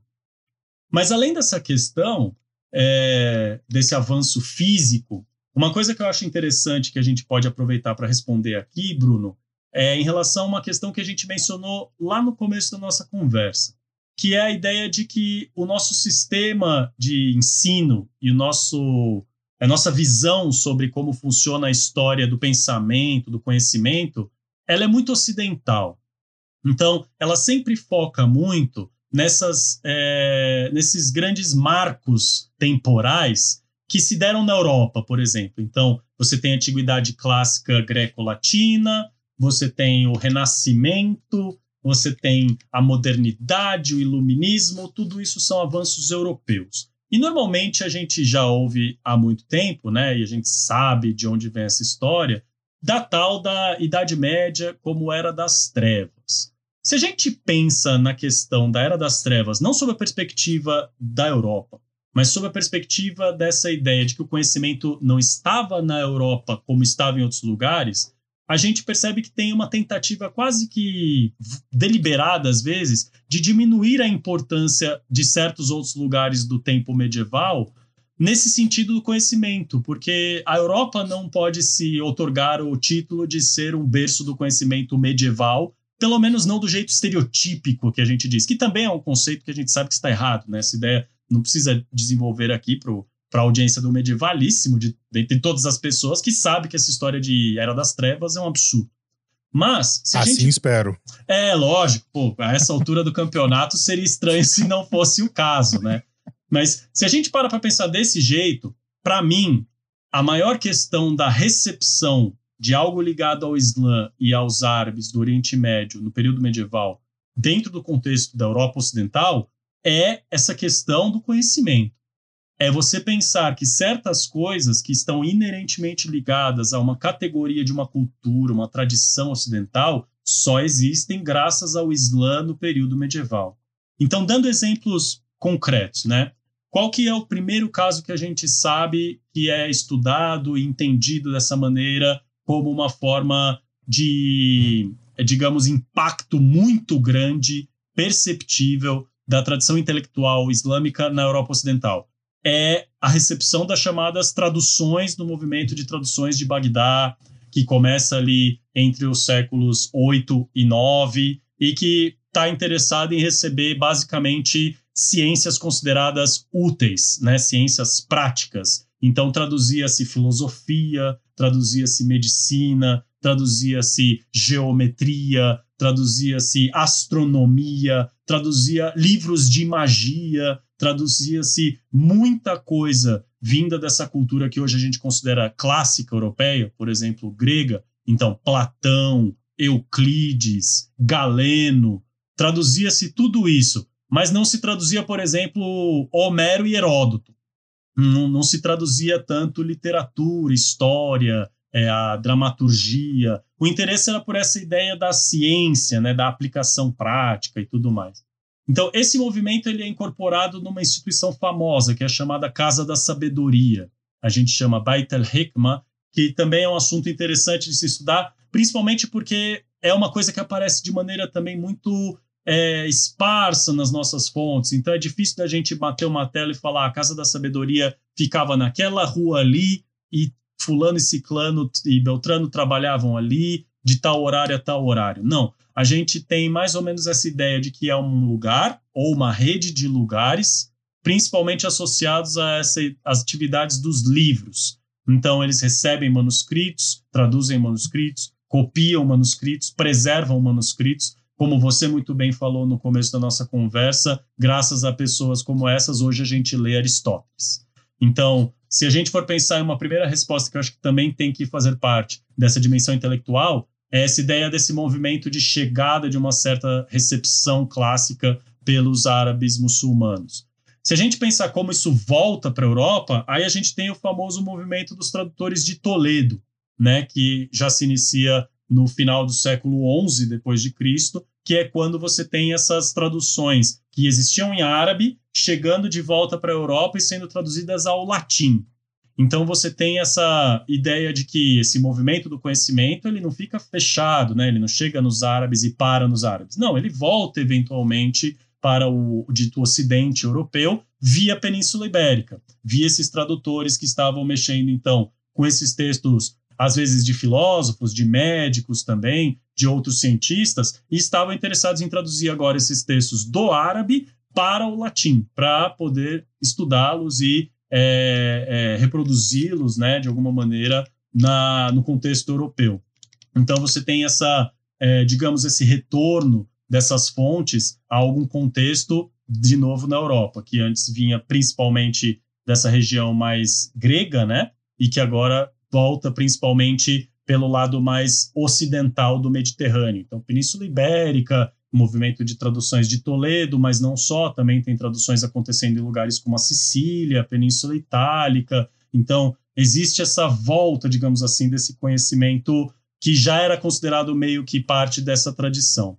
Se a gente for pensar ainda numa outra forma, que eu diria que é a forma que não foi uma retransmissão, digamos assim, né, de um árabe que recebeu um texto de um grego e devolveu, entre aspas, esse texto para a Europa. Se a gente não for pensar só nisso, aí tem alguns eventos que, sinceramente, sempre que a gente menciona, eles ficam meio que covardia, assim.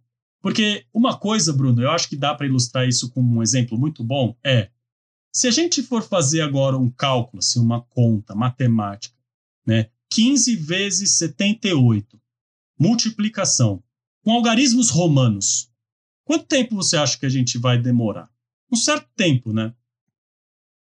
Porque. Bom, com numeral, com numeral algarismo arábico, já também já vou demorar um pouquinho. É, é, aí que tá. A gente pode até demorar um pouquinho também com os algarismos arábicos, mas você concorda que a gente vai demorar consideravelmente muito menos? menos? Muito menos, muito então, menos. uma coisa que a gente pode ter dimensão, que é um fruto direto do contato com o Islã, é o que eu mencionei de passagem antes, que é essa ideia da matematização das ciências. E isso se dá principalmente através de uma figura famosa chamada Muhammad bin Musa al-Khwarizmi. Esse cara tem um nome que deve, deve soar aí bem no, nos ouvidos das pessoas, porque é do nome dele, al-Khwarizmi, que vem a palavra algarismo. Então, ele popularizou com um livro muito famoso durante o século IX, um sistema que a gente hoje reconhece como sistema de algarismos indo-arábicos, que é a notação numérica que a gente usa até hoje. Então, os árabes, eles não inventaram isso, eles receberam isso dos indianos e eles popularizaram isso. Então, quem fez com que a ciência pudesse ser matematizada foram os árabes muçulmanos. Se a gente for pensar em outros exemplos relativamente apelões assim, a influência arquitetônica islâmica na Europa é, é assim, é covardia. Não é brincadeira a quantidade de coisas que você vai olhar ali, você vai perceber, ah, isso daí foi um cara que fez uma mesquita que inventou. Isso daí, na verdade, costumava ser um traço de arquitetura islâmica. Então, você tem essa possibilidade de arquitetura. Falando de novo da medicina, é, caras como Ibn Sina, Avicena, faziam cirurgia de catarata, já no século XI. E não era uma coisa assim tão absurda. E as pessoas na Europa trabalhando com medicina não tinham esse grau de desenvolvimento técnico ainda. Também receberam quando tiveram contatos com obras como a dele. A estrutura do hospital que a gente vê se desenvolvendo ao longo da Idade Média, por exemplo, a incorporação de uma farmácia ao mesmo lugar que o hospital, isso é uma invenção islâmica. Você colocar a farmácia ali, principalmente com é, ervas e coisas variadas que você possa usar em tratamento, também é islâmico. É, o, o, acho que um par de, de recepções também muito importante mencionar, até por causa da história que a modernidade vai ver a Europa desenvolver depois, é a influência da astronomia e da navegação. Essas duas coisas não existiriam na maneira desenvolvida que elas ganharam no final do período medieval se não fosse o contato com as obras de mapeamento de estrelas, com os astrolábios, com os cartógrafos. E todas essas pessoas, a maioria delas se tornaram famosas por muçulmanos durante o período medieval, porque o desenvolvimento dessa astronomia era muito importante para os muçulmanos. A ideia de você se situar no espaço em relação às estrelas é crucial para o muçulmano. Ele precisa saber onde está Meca, cinco vezes ao dia. Então tem um incentivo prático para que isso aconteça. Sem falar numa coisa que hoje é, nossa mentalidade contemporânea não reconhece muito bem, mas a astrologia era uma ciência política nessa época. E de onde vinham os maiores tratados de astrologia, astromagia? Eram árabes, eram muçulmanos. Então você tem pessoas, lógico, não são muçulmanos, mas estão escrevendo esses tratados em árabe também, na região do Oriente Médio, muitos judeus, né, famosos por isso. Então, tem muitos exemplos que a gente pode mencionar, Bruno, nessa questão da tradição intelectual. E eu gostaria de dar essa dimensão para quem for ouvir a nossa conversa, que é essa ideia, sobretudo, de que a gente não precisa perceber que essa, esse impacto está ali, mas objetivamente ele está. Tem coisas que se tornaram fundamentais nessa esse modos de vida ocidental e que vieram desse contato. Então, a gente pode pensar com essa cabeça mais ocidental de falar, ah, não, o que tem valor é o conhecimento científico. Tá bom, tá aí uma série de exemplos que eu acabei de mencionar de avanços científicos que só foram possíveis no período medieval na Europa, graças ao contato com o Islã. Isso sem falar dos textos que não têm uma natureza só científica, mas que têm de alguma forma uma proposta de outro tipo, em outra dimensão. Um, um exemplo que eu tenho sempre na ponta da língua é da literatura, porque o início da literatura ficcional em língua árabe é uma obra que é um fabulário político chamado Khalil Dimna, meu, meu orientador traduziu esse livro ao português, inclusive. Ele está disponível pela editora Martins Pontes. É, se você for olhar a história desse livro, ele é um tratado indiano que foi traduzido ao persa médio e depois ao árabe. Do árabe, ele se difundiu para todas as outras línguas. Tem até uma edição em espanhol medieval traduzida do árabe.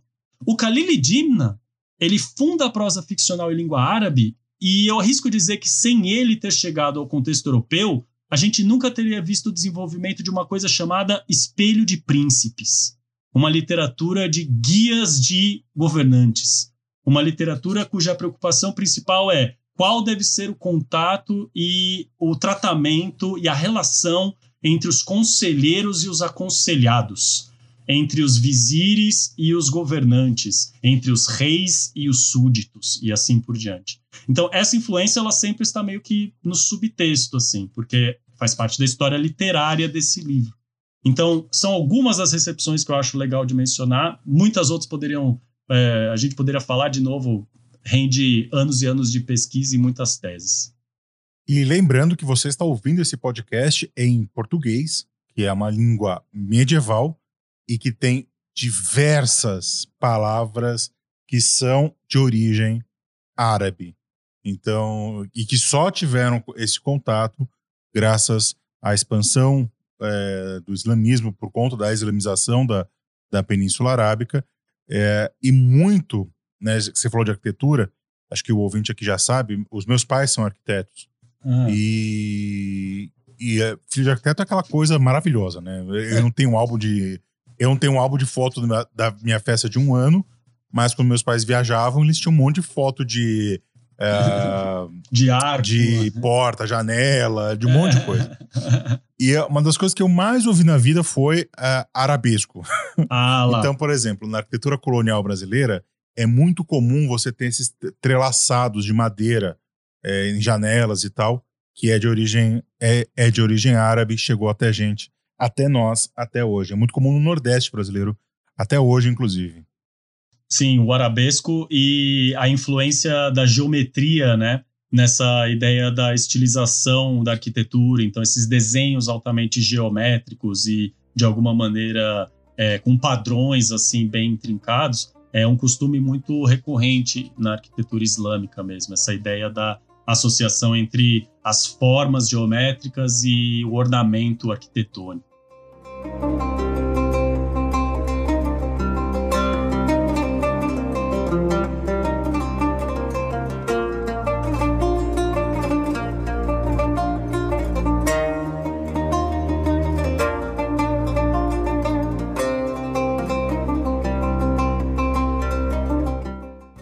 Pedro, eu sempre gosto de pedir para os meus entrevistados é, dicas ou bibliográficas ou culturais, que você achar melhor sobre o tema.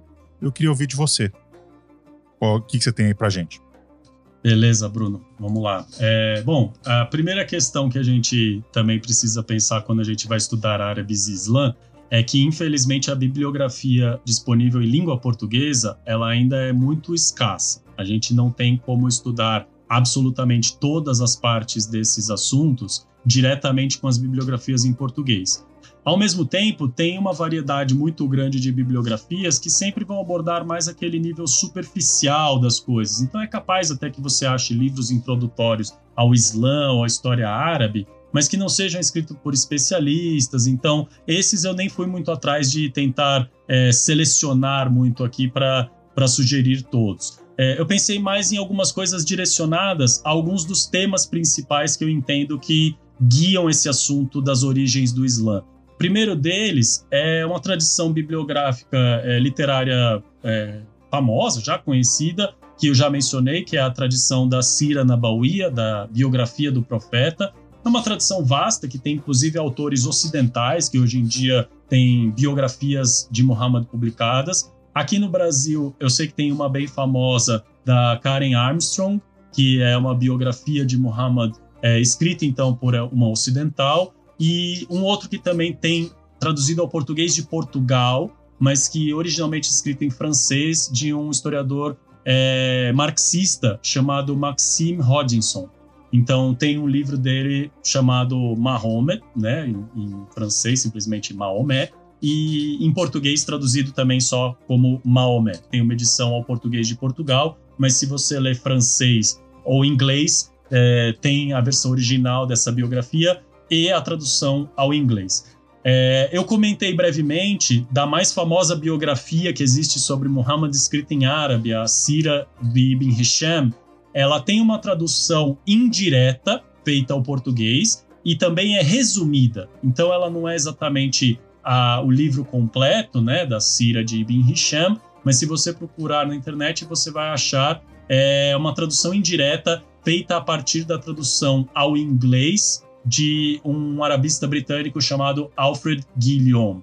Então é um gênero vasto, dá para encontrar essas coisas todas na internet. Pensando do ponto de vista da história mais dos movimentos assim sociais políticos, a recomendação obrigatória que eu sempre tenho que fazer é uma história dos povos árabes do Alberto Hurani, mas uma complementação que eu também quero fazer é do orientando muito bom do Alberto Hurani, que hoje também é professor é, importante, historiador sírio chamado Aziz Elasme, que tem dois livros, infelizmente, só em inglês. Um se chama The Emergence of Islam in Late Antiquity, então, o surgimento do Islã na Antiguidade Tardia, que é um tijolinho de mais 600 páginas, mas atualmente é uma das que oferece assim essa teoria mais completa sobre o surgimento do Islã no ambiente politeísta da Arábia, com aquelas influências bizantinas, persas é, e das redondezas que eu mencionei.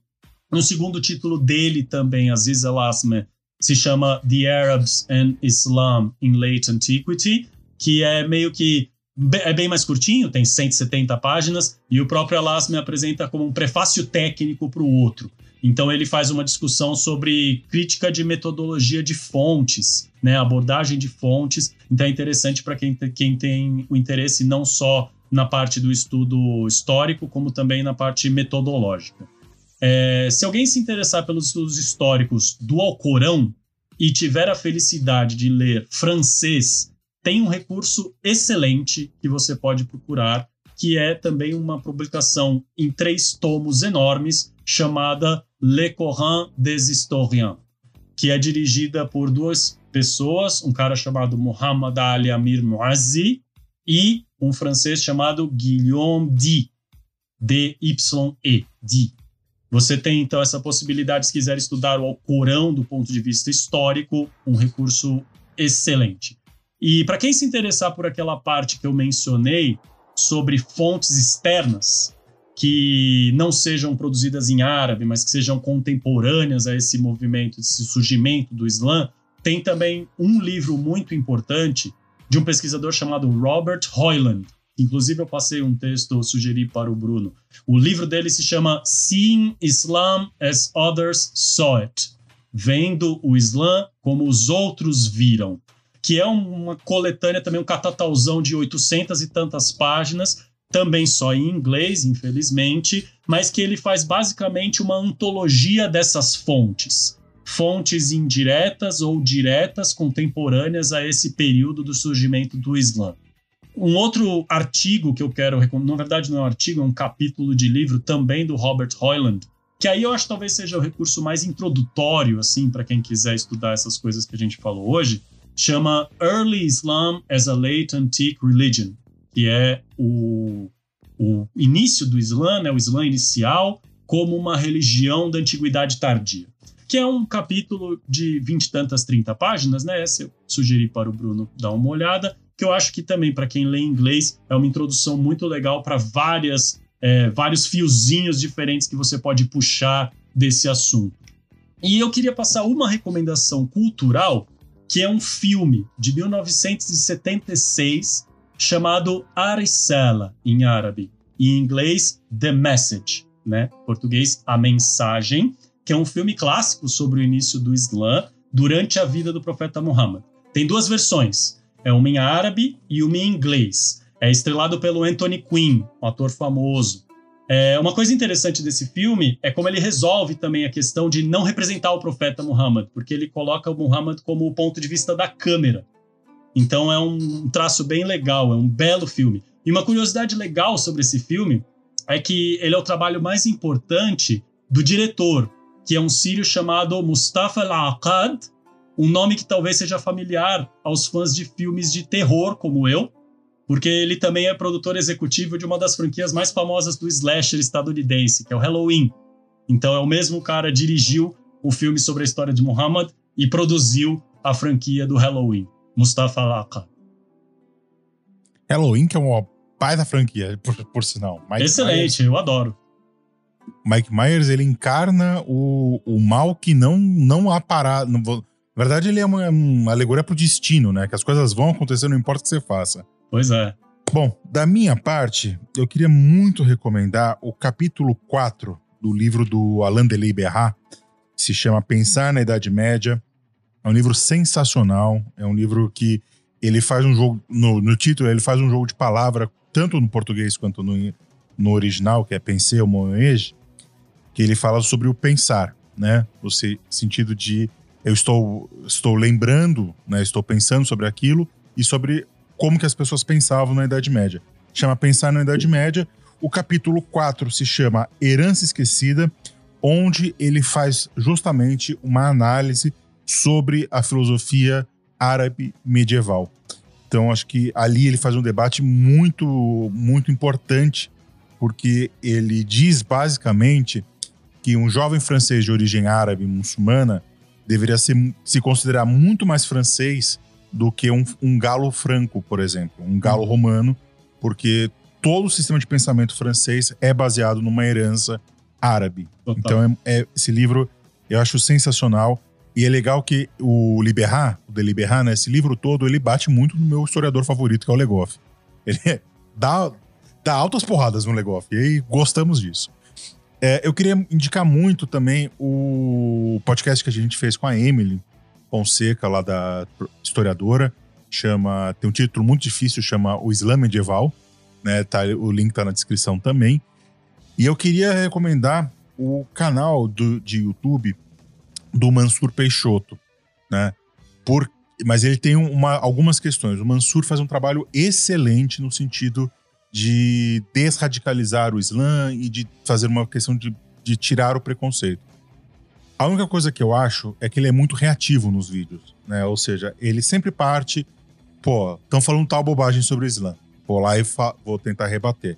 É, eu sei que para quem sofre tanto preconceito é uma atitude que é normal e é esperada, mas os vídeos dele geralmente são muito bons e muito bem assessorados.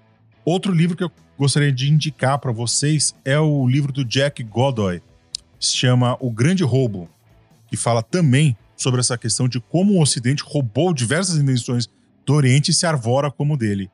E por fim, como dica cultural, eu não poderia deixar de citar para vocês procurarem a, a tradução do Orientando do, do Pedro, do Mamed, sobre as mil uma, das Mil e Uma Noites, os três ramos que ele, que ele traduz, os três volumes.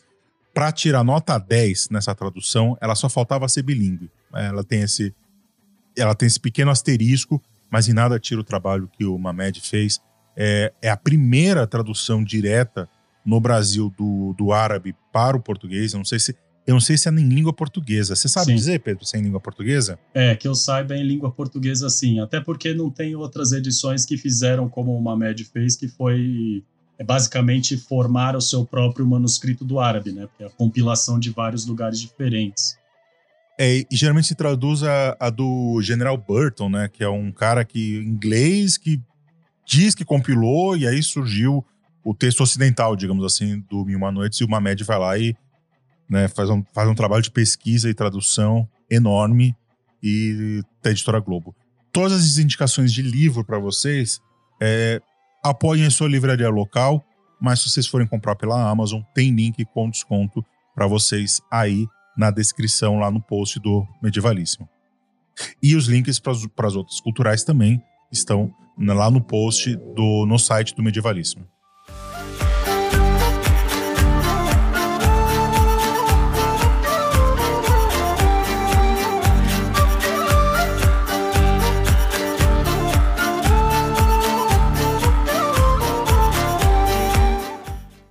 Pedro, queria agradecer muito, mas muito mesmo sua participação aqui. Eu acho que é um papo importantíssimo que a gente teve hoje. Eu acho que é bom, é, como historiador, eu acho que a gente tem sempre uma postura iconoclasta, né? De quebrar certos, certos pensamentos, certos preconceitos. O, o Islã não é o, o bicho-papão do armário. As pessoas não estão melhores ou piores hoje no mundo por conta do Islã. Então, o Islã é um sistema de crença, um sistema de pensamento tão importante, tão é, impactante quanto o cristianismo, quanto o judaísmo, quanto o hindu, como o hinduísmo e etc. Então, acho que trazer essa luz sobre como ele surgiu, como ele se difundiu e sobre como ele, uh, ele opera, acho que é importantíssimo. Muito obrigado pela sua participação. Cara, eu que agradeço, Bruno. É uma honra, como eu falei, ter essa oportunidade de participar do Medievalíssimo, que você mencionou e eu mencionei com você. É um programa que eu não só apoio, como eu, eu escuto, né? Quero que continue existindo, acho importante.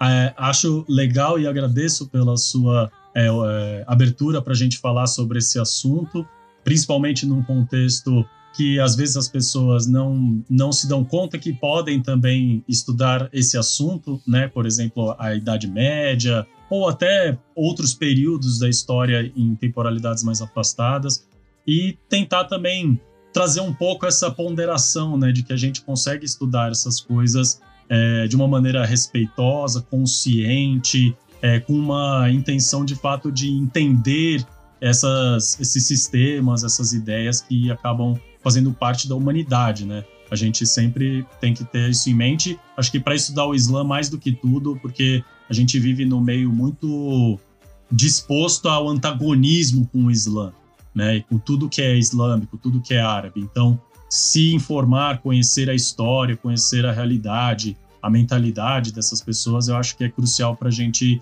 acima de tudo, entender que a história delas faz parte da nossa história também. E eu só imagino a quebra de expectativa que as pessoas têm em congressos, em, em simpósios, em, em, seminários, quando vai. Quando, ah, vai falar um arabista. Aí Pedro Martins Criado. Né? Então, eu queria é, agradecer muito a quem nos ouviu até aqui. Os links para o Academia e do Lattes, o Pedro, estão na descrição também, caso você é, queira entrar em contato com ele, queira conhecer um pouco mais da produção acadêmica dele. Era isso, pessoas. Queria agradecer muito a todo mundo que nos ouviu. Lembrando que o Medievalismo precisa da sua ajuda para continuar no ar. Então pense em nos financiar lá no Apoia-se da nossa campanha. Então, meus amores, era isso. Um beijo, um abraço, um aperto de mão. Até o próximo Medievalíssimo. E o resto é vida que segue.